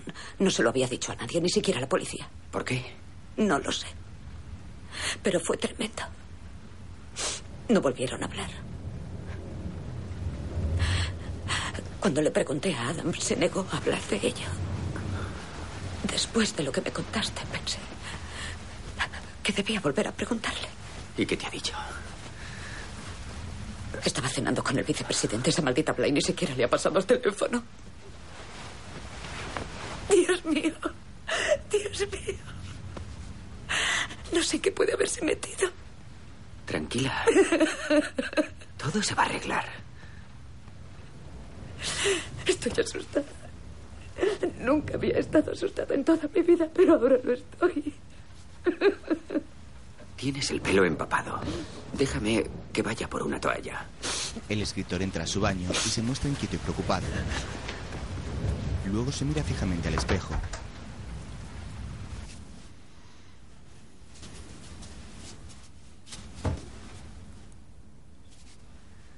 No es buena idea. Sale y encuentra a Ruth acostada en su cama. ¿Te importa? Claro que no. El joven disimula su asombro y se acerca llevándole la toalla para secar su melena empapada. Mientras ella seca su pelo, él se quita el albornoz y se acuesta desnudo junto a ella apagando la luz del dormitorio.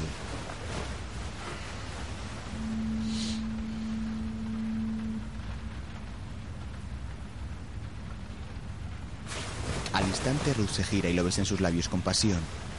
Él se rinde al momento y la acaricia por su espalda desnuda.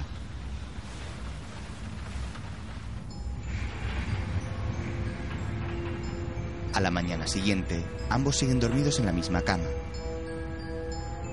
El jardinero mira por una rendija de la cortina mientras barre la hojarasca del porche.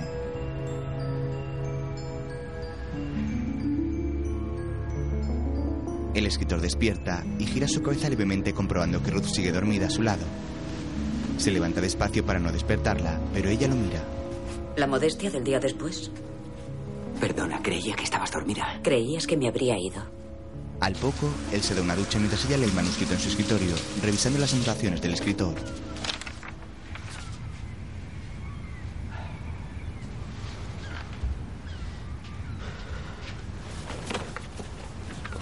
Has quitado el árbol familiar. Está muy orgulloso de los Lang. Si quieres un árbol familiar, vete a un centro de jardinería. ¿Por qué has subrayado mi nombre todas las veces? Me sorprendió que no se hablara más de ti. ¿Por qué? ¿Solo soy la esposa? Ya, aún así, no debería ser marginada de la historia. ¿Por qué no? Casi todas las mujeres lo son. Entonces te reivindicaré. Te incluiré en las ocasiones en las que él se olvidó. Qué amable. Como la secretaria que recuerda al jefe el cumpleaños de su mujer. Algo parecido. Pero como tú dices, no soy escritor por derecho propio. ¿Qué piensas hacer? Marcharme.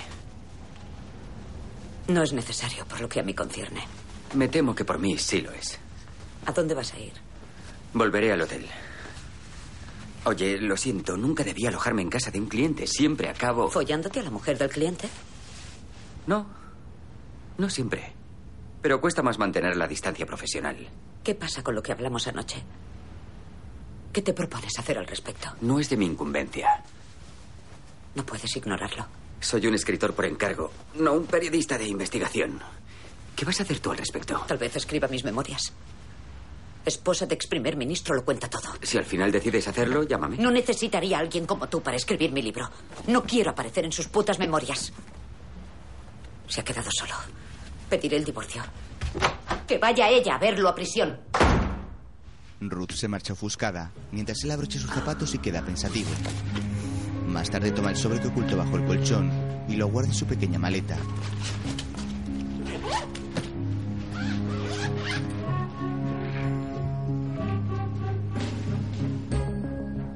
Se dirige a la puerta con su trolley y el maletín del portátil colgado a un hombro, cuando se tiene un instante mirando hacia el manuscrito que ha dejado sobre el escritorio. Finalmente lo toma y al poco sale. Buenos días, señor. ¿Ha cumplido por hoy? ¿Por qué no te vas a la mierda? El joven camina ofuscado hacia la puerta y sale.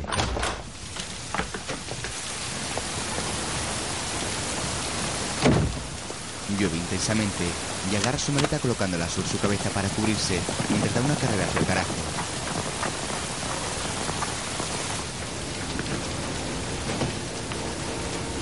Se detiene junto al vehículo preparado para los invitados con gesto reflexivo. Finalmente lo abre y comprueba que las llaves están sobre el asiento del conductor. Las toma con decisión. Mete el trolley colocándolo sobre el asiento del copiloto y sube al coche para tomarlo prestado. Busca sobre el salpicadero donde se introducen las llaves e inserta la tarjeta de arranque.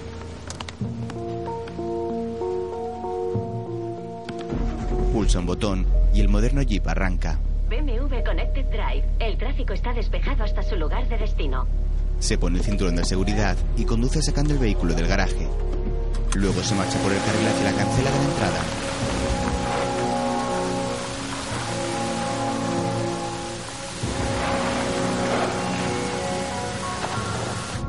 Incorpórese a la vía cuando pueda.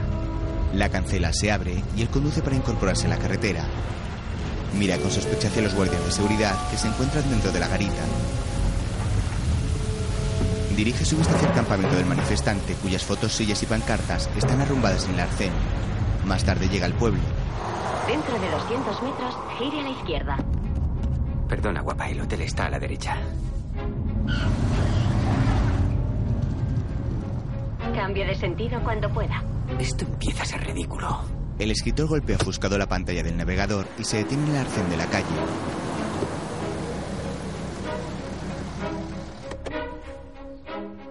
Queda pensativo un momento y mira la pantalla que indica con una flecha el cambio de sentido. Espera un momento y vuelve a arrancar el vehículo. Cambio de sentido cuando pueda. Vale, tú ganas. El escritor cambia el sentido y comienza a seguir las indicaciones del último usuario del coche, el fallecido Mike McCann.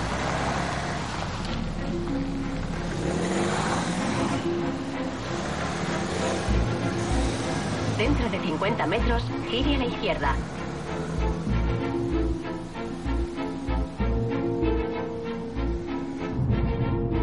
Gire a la izquierda. Oh, tiene que ser una broma. Siguiendo la indicación del GPS, el joven conduce rumbo al embarcadero del ferry. Se detiene junto a la grita de entrada, donde una joven empleada se asoma desde la ventana para atenderle. ¿Ida o ida y vuelta? Y de vuelta. Espero.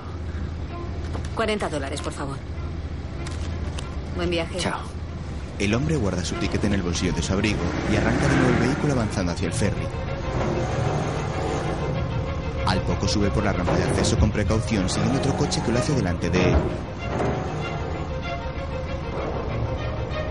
Avanza hacia la plataforma donde aparcan los vehículos y se coloca hacia un lado siguiendo las indicaciones de un empleado.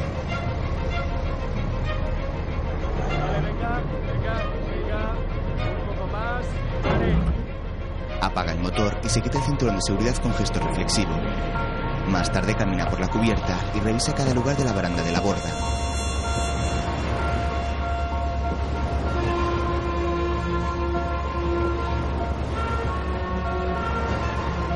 Más tarde desembarca del ferry montado de nuevo sobre el vehículo y espera que el navegador indique el rumbo.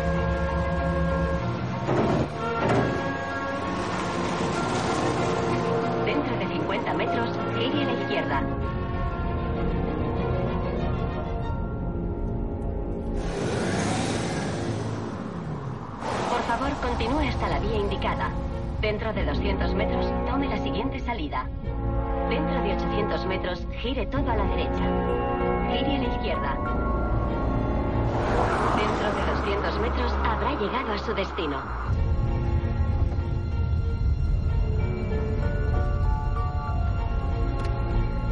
Ha llegado a su destino. En el GPS se lee que el lugar se encuentra en Newtown. El escritor detiene el BMW en una pequeña carretera junto a un bosque y mira hacia el camino con gesto incrédulo.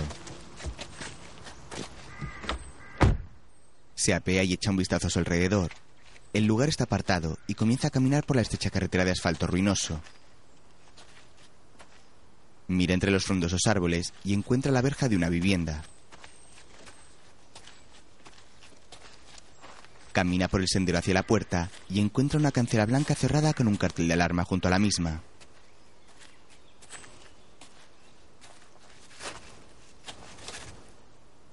Queda pensativo un momento cuando mira hacia un buzón que hay junto al vallado. Se dirige al mismo y toma un sobre del buzón que está abierto y lee el nombre del destinatario. Profesor Paul Emmet. Paul y Nancy Emmet. Luego, con gesto de sospecha, guarda de nuevo la correspondencia y regresa al vehículo. Allí revisa la documentación confidencial. Centro de Archivos Adam Lang. Paul Emmett. El nombre aparece marcado en rojo. Ahora toma el manuscrito. ¿El profesor Paul Emmett? El profesor Paul Emmett de la Universidad de Harvard ha escrito sobre la excepcional importancia de los pueblos de habla inglesa en la expansión de la democracia por el mundo. Esas naciones permanecen unidas. Siempre que han vacilado las tiranías han cobrado fuerzas. Al instante un coche se acerca por la carretera y él mira por su retrovisor con gesto inquieto.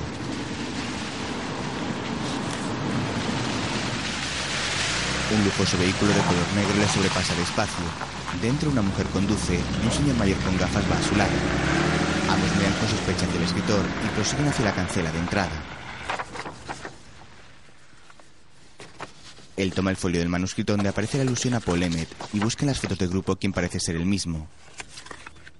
Luego dobla la hoja por la mitad colocando las fotografías dentro del mismo. A continuación, llama al interfono que hay junto a la puerta.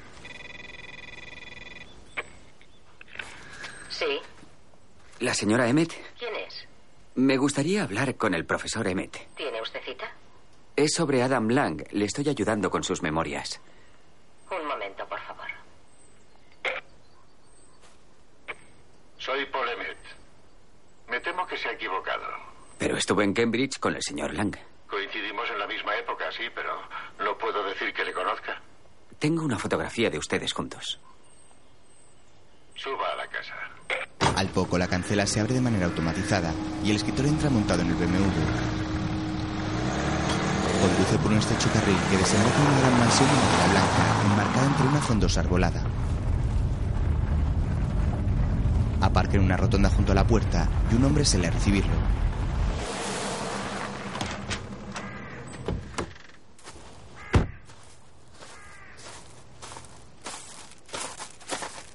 Tengo por norma no recibir a nadie sin cita previa. Pero lo que ha dicho de la fotografía ha picado mi curiosidad. Pase, por favor. Gracias. Sí, está aquí. ¿Me permite? Claro. El joven saca de su maletín las fotografías y se las muestra a Paul. No lo he dicho. Británico, unos 40 años. Vaya, vaya. Realmente no recordaba nada de esto. ¿Pero es usted? Ah, sí, soy yo. Estaba en la junta de la dramática. Lo pasaba bastante bien, como se imagina. ¿La dramática? Ah, perdone, la Asociación Dramática de Yale. Cultivé mi interés por el teatro cuando estuve en Cambridge realizando mi doctorado. ¿Puedo quedármela? No, me temo que no. Seguro que puedo hacerle una copia. ¿Lo haría? Sí. Muy amable. Tal vez pueda decirme cómo la ha encontrado. Con mucho gusto. Pase a mi estudio. El escritor entra y mira con atención a unas fotografías que hay colgadas sobre la pared. Ah, sí. El muro de la vanidad. Todos tenemos uno. Es el equivalente al acuario de los dentistas. Siéntese.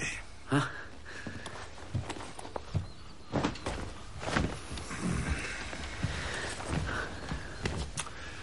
Bien, la fotografía.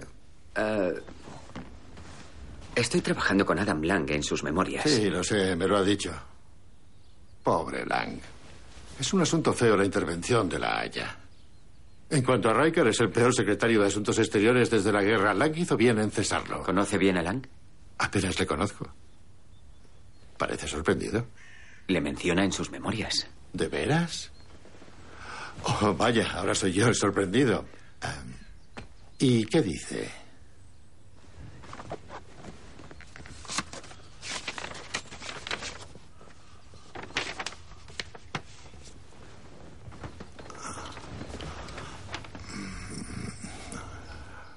Bueno. Oh, vaya, es un detalle por su parte. Como primer ministro siempre tuvo un gran instinto. Pero eso no significa que le conozca. Sí, pero la... Ah, eso es de una recepción en Londres. eh, Para celebrar el décimo aniversario de Arcadia. ¿Arcadia? Sí, una pequeña organización que dirigí, muy elitista. Puede que no haya oído hablar de ella. El primer ministro nos honró con su presencia. ¿Qué recuerda de él en. en Cambridge? Perdone, ¿le importa? Ah, no, en absoluto. Adelante. Es que estoy un poco desconcertado. Nadie ha hablado de nuestra relación en Cambridge a lo largo de estos años. Pero actuaron juntos. En una obra. En el programa de verano ni siquiera recuerdo cómo se llamaba. ¿Puedo mostrarle otra cosa? Si es preciso. El joven toma otra de las fotos de grupo y se la entrega. Emmet la contempla con atención quitándose sus gafas. Oh, vaya. ¿Es lo que creo que es? Espero que no se tragara el humo. ¿Es usted el que está detrás de él? Creo que sí. Y parece que estoy a punto de hacerle una severa advertencia sobre los peligros del consumo de drogas. ¿Va el señor Lang a incluir realmente estas fotografías en sus memorias? En tal caso, preferiría que no me nombrara. Mis hijos se avergonzarían, son mucho más puritanos que nosotros entonces. ¿Puede hablarme de alguno de los otros? No, me temo que no. Aquel verano es una nebulosa, una nebulosa feliz. Bien, y iba a hablarme de esas fotografías. Las conseguí a través de Michael Macara, Dígame quién es exactamente. mi predecesor en las memorias de Lang. ¿Se despidió? No, murió. Lo lamento mucho. Sí, hace un par de semanas. Vino hasta aquí para verle a usted y murió unas horas después. ¿Vino hasta aquí para verme? No, se equivoca. Eh, ¿Cómo murió? Se ahogó. Pobre hombre. Nunca he creído del todo el mito de que la muerte por ahogamiento es indolora. ¿Y usted? Me parece que debe de ser angustiosa. ¿La policía no le preguntó al respecto? No he tenido contacto con la policía. ¿Estuvo aquí aquel fin de semana? Fue en enero, el 11 o el 12. Un hombre menos sereno que yo empezaría a considerar sus preguntas impertinentes. Paul se levanta y se dirige a la puerta. Nancy. Nancy. Al señor le gustaría saber dónde estuvimos el 11 y el 12 de enero. ¿Tienes esa información? Su mujer lo mira desde la cocina y al rato se acerca portando una agenda entre sus manos. Paul dirige una mirada poco amistosa hacia el escritor que permanece en pie a la espera. Fue el fin de semana de Colorado. Oh, sí, claro. El, el Instituto Aspen. Relaciones bipolares en un mundo multipolar. Suena divertido. Sí, lo fue. Fui el orador principal. Profesor, volviendo a Cambridge. Ah, no. Si no le importa, no volvamos a Cambridge. He dicho todo lo que tenía que decir sobre el tema. Soy un ávido lector de memorias políticas. Me haré con las del señor Lang cuando se publiquen. Quizá le envíe un ejemplar por los viejos tiempos. Lo dudo bastante.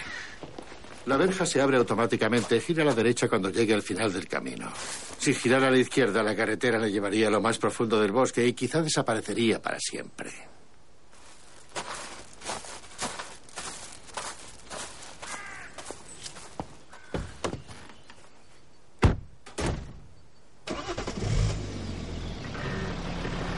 Paul mira con sospecha hacia el escritor y arranca el jeep para marcharse. BMW Connected Drive. El joven se detiene para apagar el navegador. De pronto mira por la luna delantera y ve una ardilla trepando por un árbol. La sigue con su mirada cuando descubre desde el retrovisor izquierdo que el vehículo de Paul se encuentra tras él para seguirlo. Se gira hacia atrás con gesto de sospecha y comprueba que sigue a la espera de que se marche.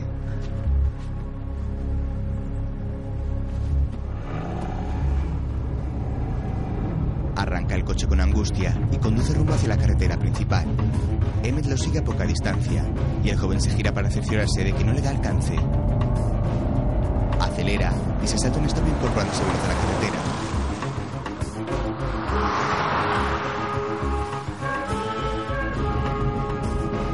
El joven mira de vez en cuando por el retrovisor, pero no logra perderlo de vista.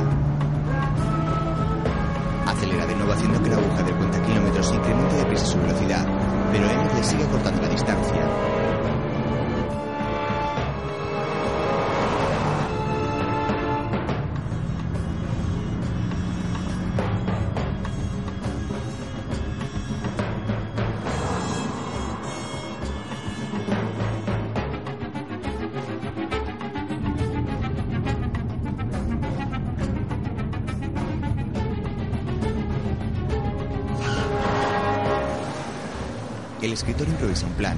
Desacelera el coche y su perseguidor hace lo propio.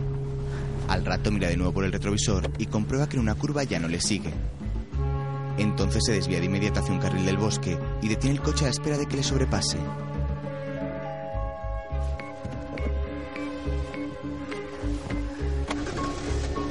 Al poco arranca de nuevo y da marcha atrás para salir a la carretera.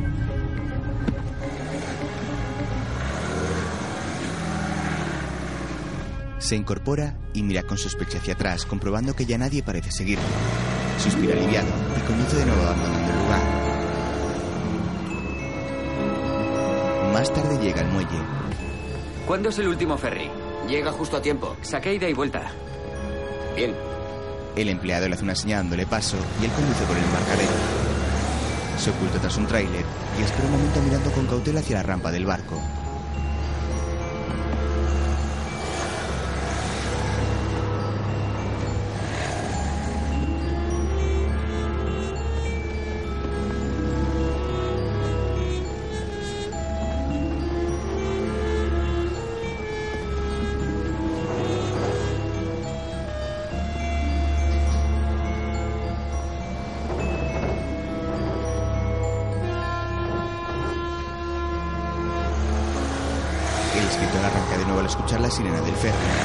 Hacia el acceso donde un controlador espera junto a la rampa.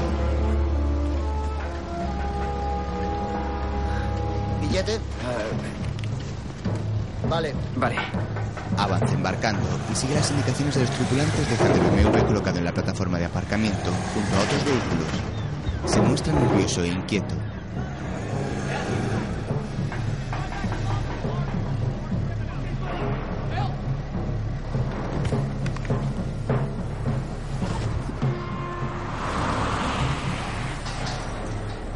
Atrás y ve aparecer al coche de Emmett que espera tras la valla de acceso ya cerrada.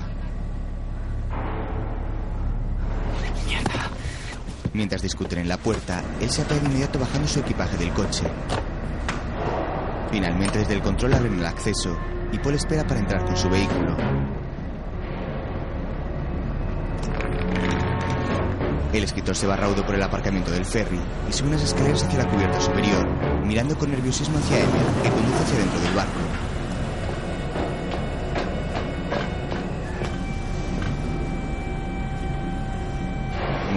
Escaleras cómo aparca tras su coche. Descubre que dos hombres con aspecto de matones se apean del coche de los M y lo buscan entre el resto de vehículos aparcados.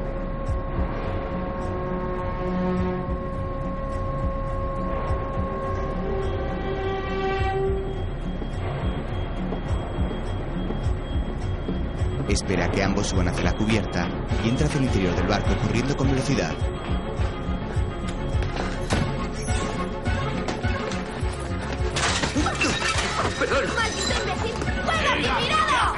El joven baja de nuevo por las escaleras traseras y corre hacia la rampa que comienza a elevarse.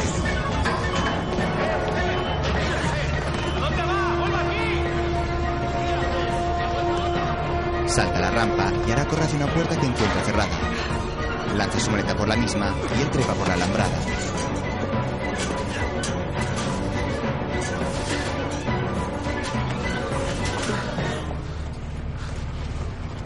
Gesto de alivio, contempla tras la verja como el ferry zarpa alejándose del embarcadero.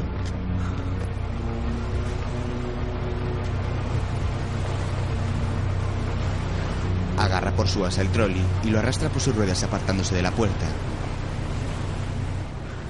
Mientras recupera su aliento, toma su móvil del bolsillo y realiza una llamada.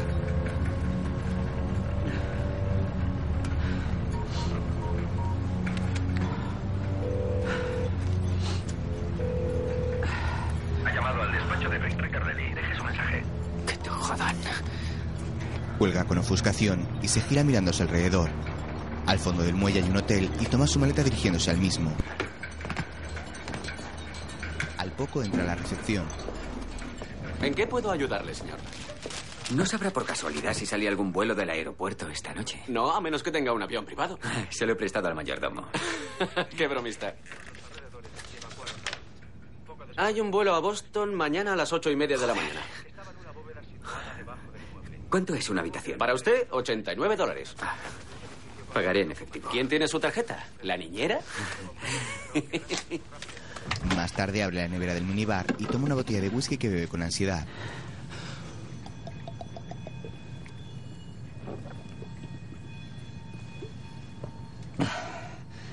Al poco se sienta sobre la cama, mantiene la habitación a oscuras y alumbra con su móvil el número de teléfono que encontró de Raikar para marcarlo.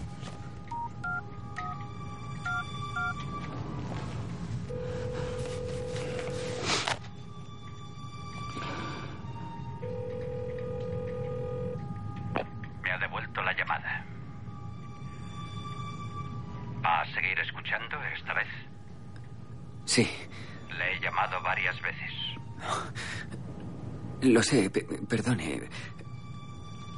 No me parecía correcto que habláramos. ¿Quién es? Eh, soy el nuevo escritor. No diga ningún nombre. ¿Cómo ha conseguido este número? Estaba entre los efectos personales de mi, mi predecesor.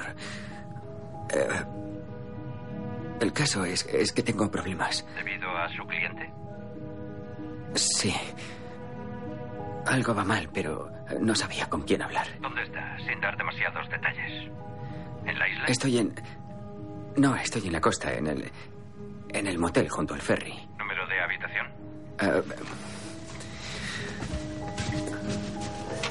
201. ¿Tiene el libro con usted? Sí. De acuerdo, espere ahí. El escritor fantasma cuelga su teléfono y se asoma por la ventana asustado.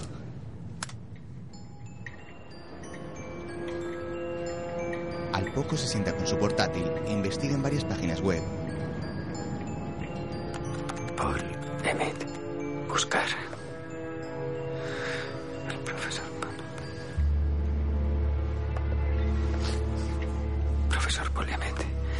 Paul Emmett, experto mundial en asuntos geopolíticos y ganador de un Pulitzer. Conferencia de la Fundación Arcadia. Influyente laboratorio de ideas estadounidenses. Formación, lista de miembros. Profesor Paul Emmett. Steven Dengler, secretario de Defensa de Estados Unidos. Sir David Moberly, embajador de Su Majestad en Washington. Arthur M. Prusia, presidente y director ejecutivo de Hatterton Group. Hatterton. Hatterton Group. Hatterton, un refugio contra el mal. Pincha sobre un vídeo de la empresa Hatterton.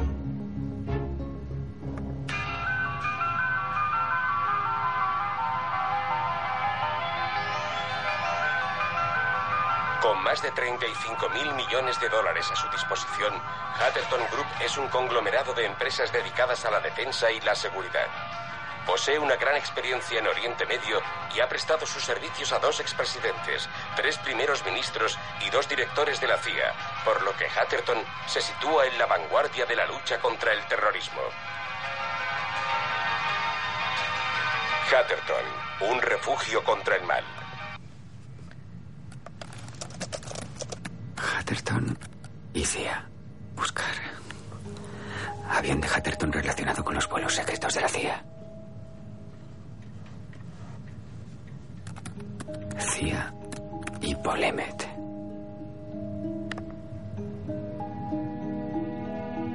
La CIA y los académicos. La Agencia Central de Inteligencia utiliza actualmente los servicios de varios centenares de académicos, entre ellos rectores, miembros del profesorado. ¿En quién estaba pensando Frank? Paul Emmett.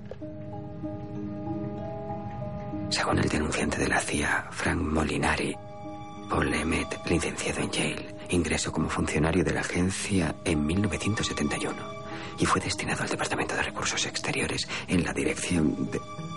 1971. Es de 1974. Comprueba en la foto con Lang que ya era agente previamente.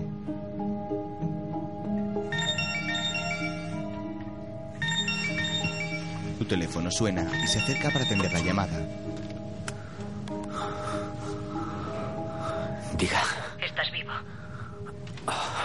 Sí, más o menos. Estaba preocupadísima. Ha llamado a la policía diciendo que han encontrado el coche en el ferry otra vez. Lo siento mucho. Eh, entré con él y luego, luego bajé del barco. ¿Qué estabas haciendo ahí, si puede saberse? He ido a Nueva York. ¿Para qué? Tenía que ver a John Maddox. ¿Y dónde estás ahora? Eh, eh, sigo en la terminal del ferry. Eh, he perdido el último. De verdad que no tienes remedio. Acabo de hablar por teléfono con Adam. Está intentando localizarte. Vuelve en avión esta noche. Parece cabreado. No le has contado lo nuestro, ¿verdad? Ah, por Dios, Ruth. Te- eh, tengo que colgar. Luego te llamo. El joven se dirige a la puerta y se asoma desde la mirilla. En el pasillo hay un hombre esperando. ¿Quién es? El señor Riker me envía. Espere. Se dirige a la ventana para cerrar las cortinas dejando la habitación en total oscuridad.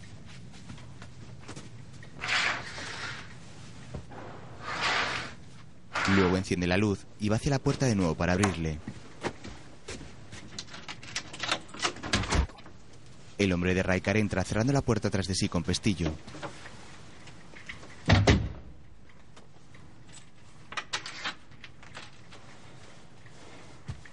Tengo que registrarle, si no le importa. El escritor levanta sus brazos y el escolta palpa los bolsillos de su chaqueta y pantalones con detenimiento.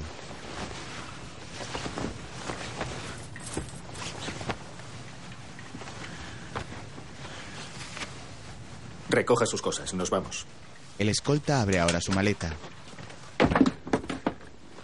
¡Eh! Eso es privado. El hombre lo ignora y registra su contenido. El escritor se muestra resignado y guarda su ordenador en la funda.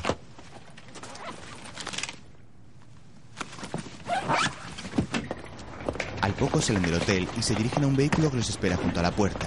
El escolta abre la puerta trasera. Está limpio.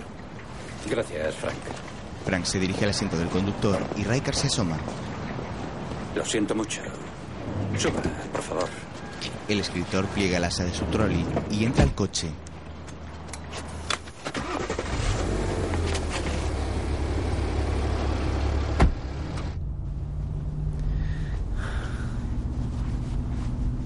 ¿Creía que era una trampa?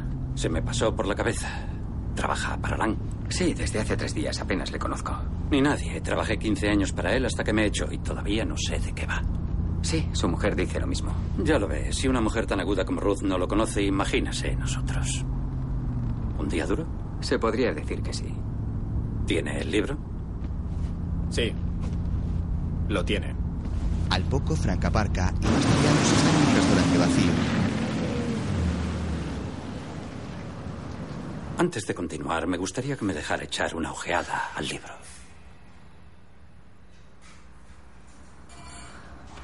No. Antes de continuar, hay unas cuantas cosas que quiero saber. ¿Cómo? ¿Por qué tenía Mike Macara su teléfono?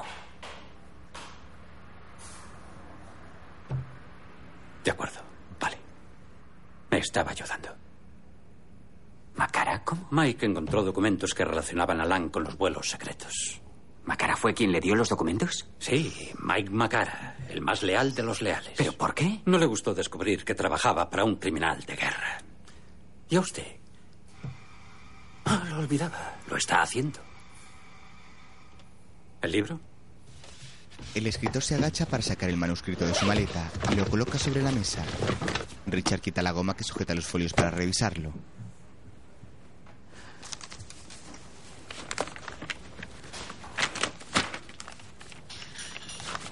Pasa algunas páginas y lee en otras.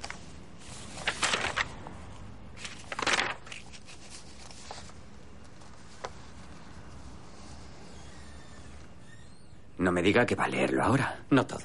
Solo el principio. Hay algo muy importante en él. Sí, el remedio contra el insomnio. Aquí tiene. ¿Puedo servirles algo más? Eh, no, gracias.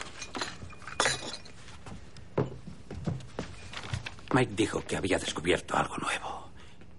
Fue su última llamada. Me dijo que explicaba lo que había ido mal cuando estábamos en el gobierno. ¿Qué era?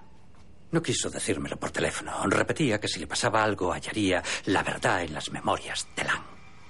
Todo está ahí, en el principio. ¿El principio? Se refería a Cambridge. El escritor toma ahora la fotografía de la época universitaria para mostrársela.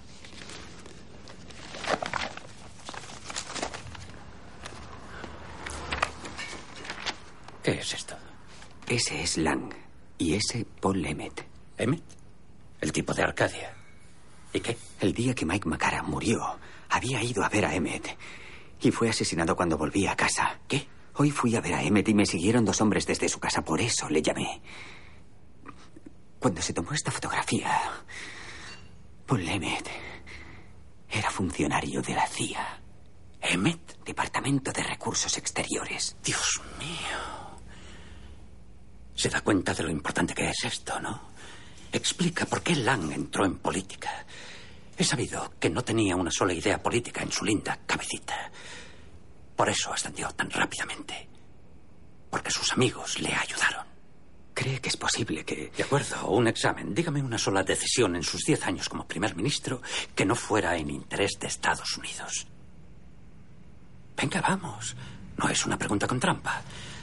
Irak, la política en Oriente Medio, el escudo defensivo, la compra de misiles nucleares norteamericanos, el apoyo a la detención de terroristas, el cese de cualquier ministro que no fuera del agrado de Washington, incluido un servidor. Macara tenía razón. Esto lo explica todo.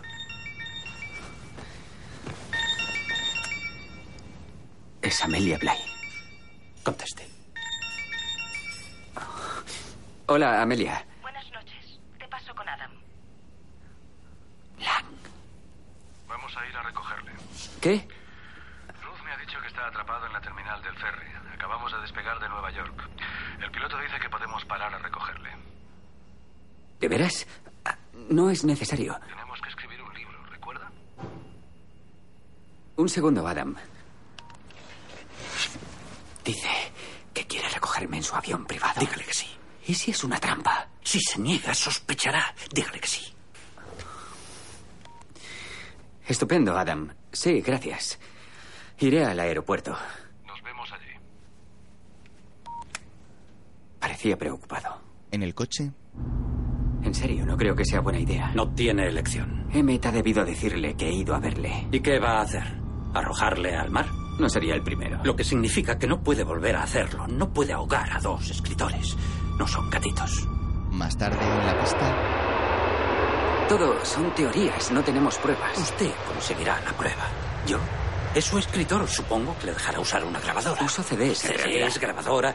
Tiene que echárselo en cara, grabar su reacción. Aunque lo niegue, será algo. Es una situación delicada.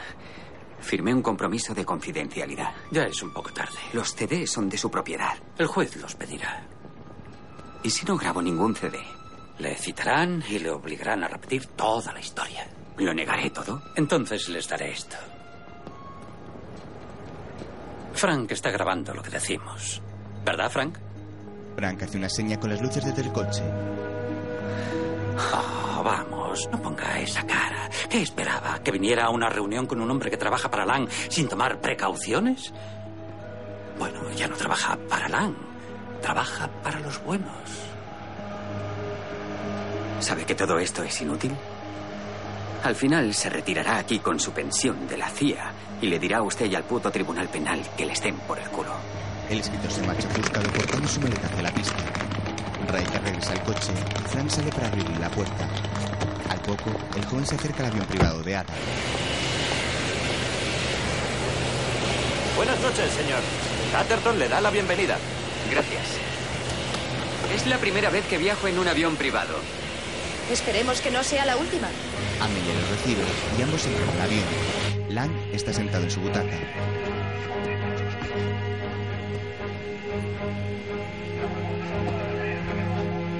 Hola, tío. Siéntese. Gracias. ¡Ey!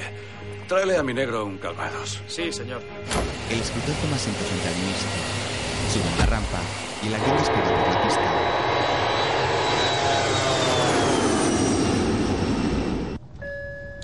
Tras el despegue, se desabrochan los cinturones de seguridad. El joven saca de su macuto una grabadora. ¿Le importa? Mm, déjelo de momento. Ruth dice que ha ido a Nueva York a ver a Maddox. Así es. ¿Cómo está? Muy bien. Lleno de energía. Ya conocí a John. Sí, conozco a John. A decir verdad, he estado con él. Hoy no ha ido a verle, ¿no? No. ¿Tiene algo que decirme? Fui a ver a Emmet. Ese pedante. ¿Para qué? Sé lo de usted y Emmet. ¿Yo y Emmet? Sé que era su... Mi... Enlace, si se dice así. Mi enlace. Sí, era su enlace en la CIA.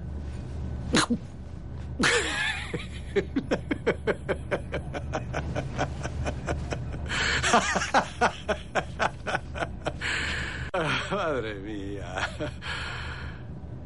Habla en serio. El joven saca la fotografía y se la entrega. Adam la mira extrañado. Cuando Macara la encontró, fue a Boston a enseñársela a Emmett y murió de vuelta a casa. Creo que fue asesinado. Y yo creo que ha tomado una copa de más.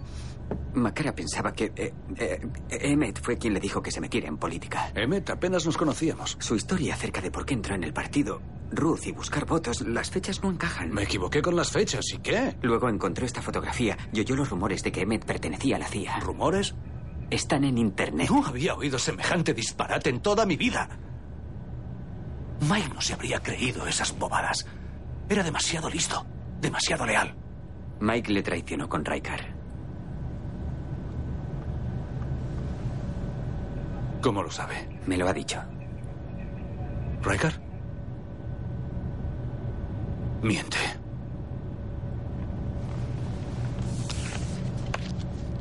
El teléfono en el reverso de la fotografía es de Raikar. La letra es de Mike Macara. Mike. Mike, Mike. Usted sabía que estaba desilusionado. Discutió con él antes de que muriera. Sí, lo sé, pero nunca me comentó esto. Es. Es grotesco. Jamás he cumplido órdenes de nadie. Todo lo que hice, lo hice porque pensaba que era correcto. ¿Incluso apoyar secuestros ilegales para cometer torturas? Ah, por Dios, ahórreme todas esas chorradas pacifistas. ¿Sabe lo que haría si volviera al poder? Poner dos entradas en los aeropuertos.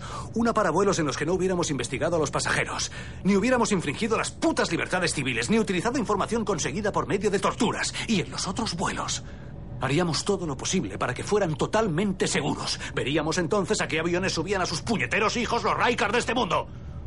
Puede ponerlo en el libro. Amelia y Alice los miran desconcertadas mientras Adam bebe de un trago su copa.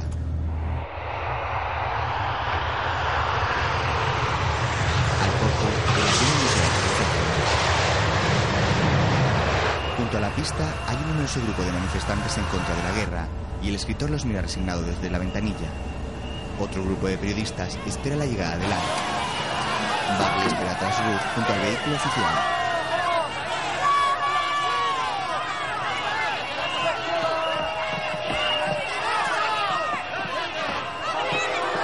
Señor Lang, ¿va a establecer su residencia en Estados Unidos?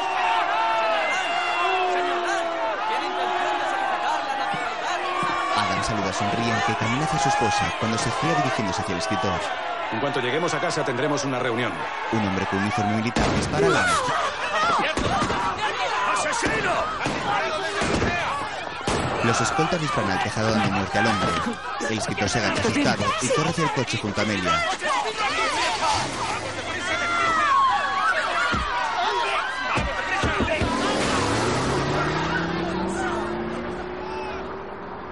Se llevan a Lang con un disparo en su cabeza y los manifestantes y periodistas se disuelven en un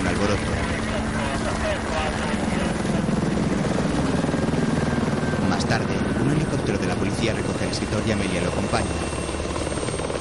Unos agentes los guían hasta el aparato donde ambos suben para luego iniciar el despegue. A continuación, dos hombres lo interrogan en una sala.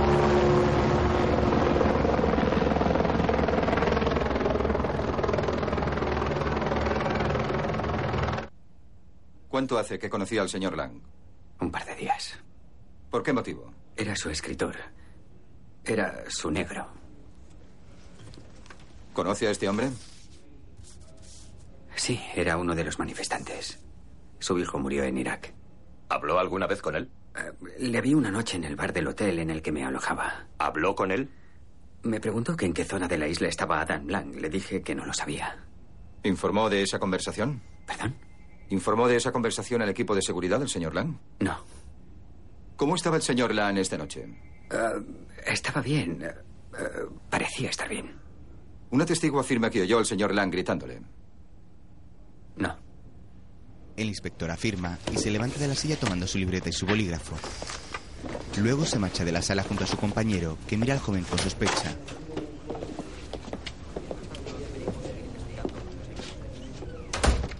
El escritor permanece sentado junto a la mesa de la pequeña sala de interrogatorio. Mira hacia la opaca ventana de la puerta, donde los agentes conversan entre ellos y luego entran. Vamos a necesitar su pasaporte. ¿Para qué? Se ha cometido un grave delito en territorio estadounidense y usted es un testigo.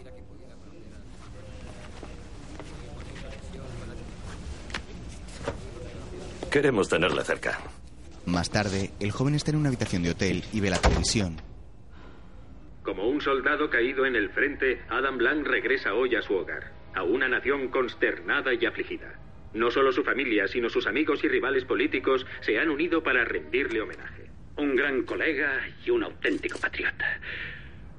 Tuvimos nuestros desacuerdos, pero siempre seguimos siendo amigos. Mi más sentido pésame a Ruth y a su familia. Deseo decir que Adam estará El escritor apaga con el mando y se levanta de la cama dirigiéndose a la puerta con gesto asustadizo e inquieto. ¿Quién es? Enhorabuena. ¿Ahora por qué? Sigues teniéndome como agente. ¿m? Rick entra dándole su pasaporte. ya no te necesitarán. Puedes irte.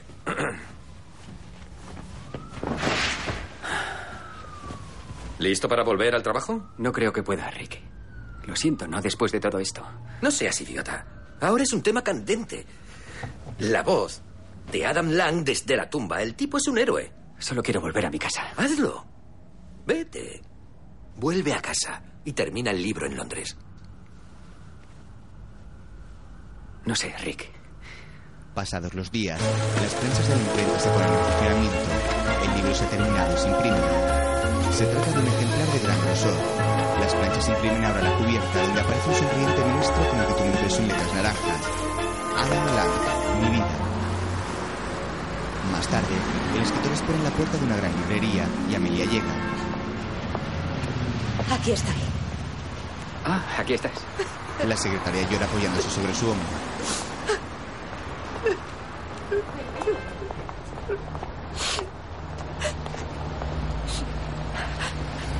Lo siento. Creo que lo he superado y de repente me doy cuenta de que no. ¿Seguro que puedo entrar? Mi invitación es con acompañante.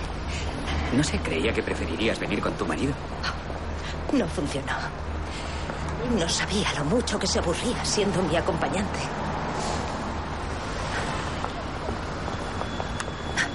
¿Entramos? Sí. Ambos caminan hacia la librería y Amelia saca sus invitaciones. Amelia Blay y acompañante. Gracias. Luego, ambos toman unas copas de champán y se integran entre la multitud congregada. Me sorprendió bastante que me llamaras. Oí que no te habían invitado y pensé que debías venir. Los negros nunca son invitados a las presentaciones. Resultamos violentos como un amante en una boda. Perdona. Te he traído un regalo. Gracias. Amelia toma un paquete grande y rompe el papel de regalo que lo envuelve. Se trata del manuscrito original. Memorias por Adam Lang. Muy gracioso. Pensé que ya que ponías tanto afán en protegerlo, te gustaría como recuerdo. Entre tú y yo, no fue cosa nuestra, sino de los americanos. Creían que el libro era una posible amenaza a su seguridad nacional. No contiene nada. Hay algo en los principios, me pareció oír.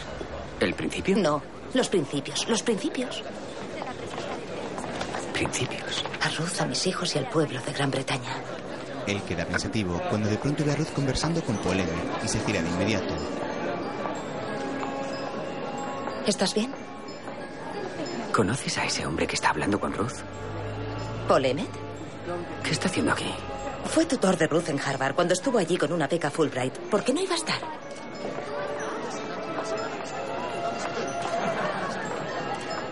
¿Te importaría prestármelo un segundo? Eh, voy a... El escritor toma el manuscrito y Amelia queda con gesto extrañado mientras él busca algún lugar tranquilo. Abre la puerta de una sala de impresoras y entra en la misma.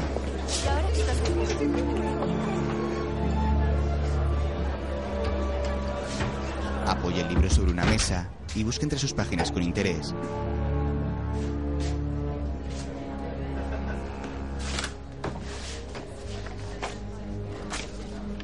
Los Lang somos oriundos de Escocia. Revisa los párrafos eliminados y lee con sospecha para intentar resolver el entramado. Con esposa y un hijo en camino, decidí Decidí sentar cabeza. A ver. Los coloca uno junto a otro para tener la información completa.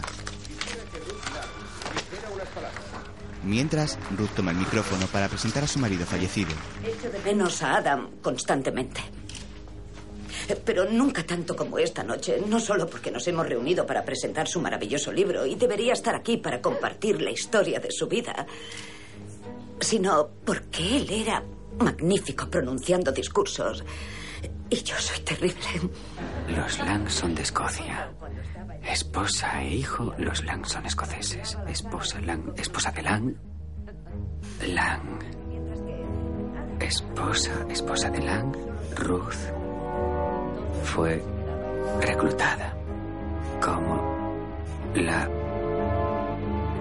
CIA, agente de la CIA, por el profesor Paul Emmett de la Universidad de Harvard.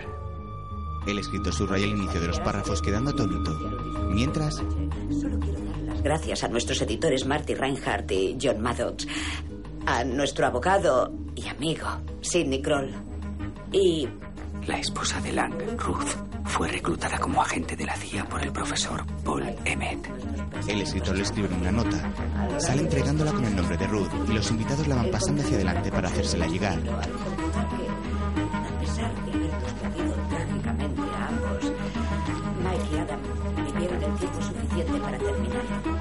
Estoy realmente convencida de que cuando la gente páginas, la voz de Adam seguirá oyéndose a través de generaciones, siempre elocuente, firme y llena de esperanza.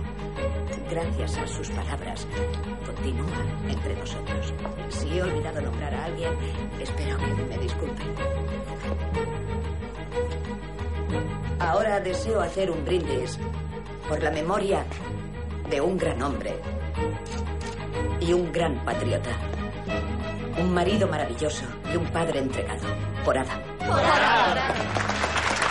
primera fila toma la nota y se la entrega a Ruth.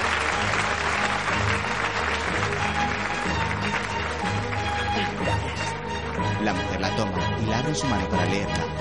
Su sonrisa torna en gesto de seriedad y sospecha.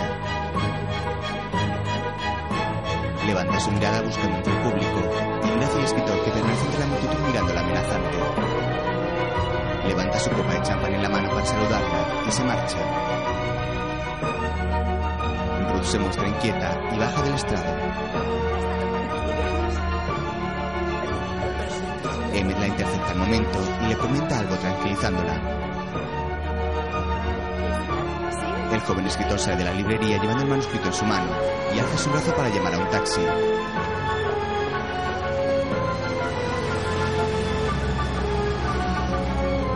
Taxista parece detenerse unos metros más adelante. El joven avanza por la calle hacia el mismo cuando un coche negro avanza tras el escritor, acelerando con velocidad.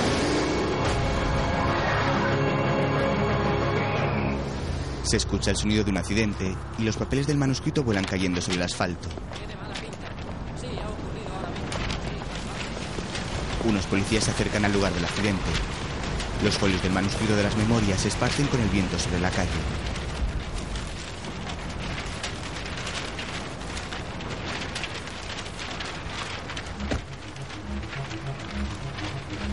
El escritor, una película de Roman Polanski basada en la novela El fantasma de Robert Harris, con guion adaptado por ambos. Protagonizada por Iwan McGregor, Pierce Brosnan, Kim Cattrall,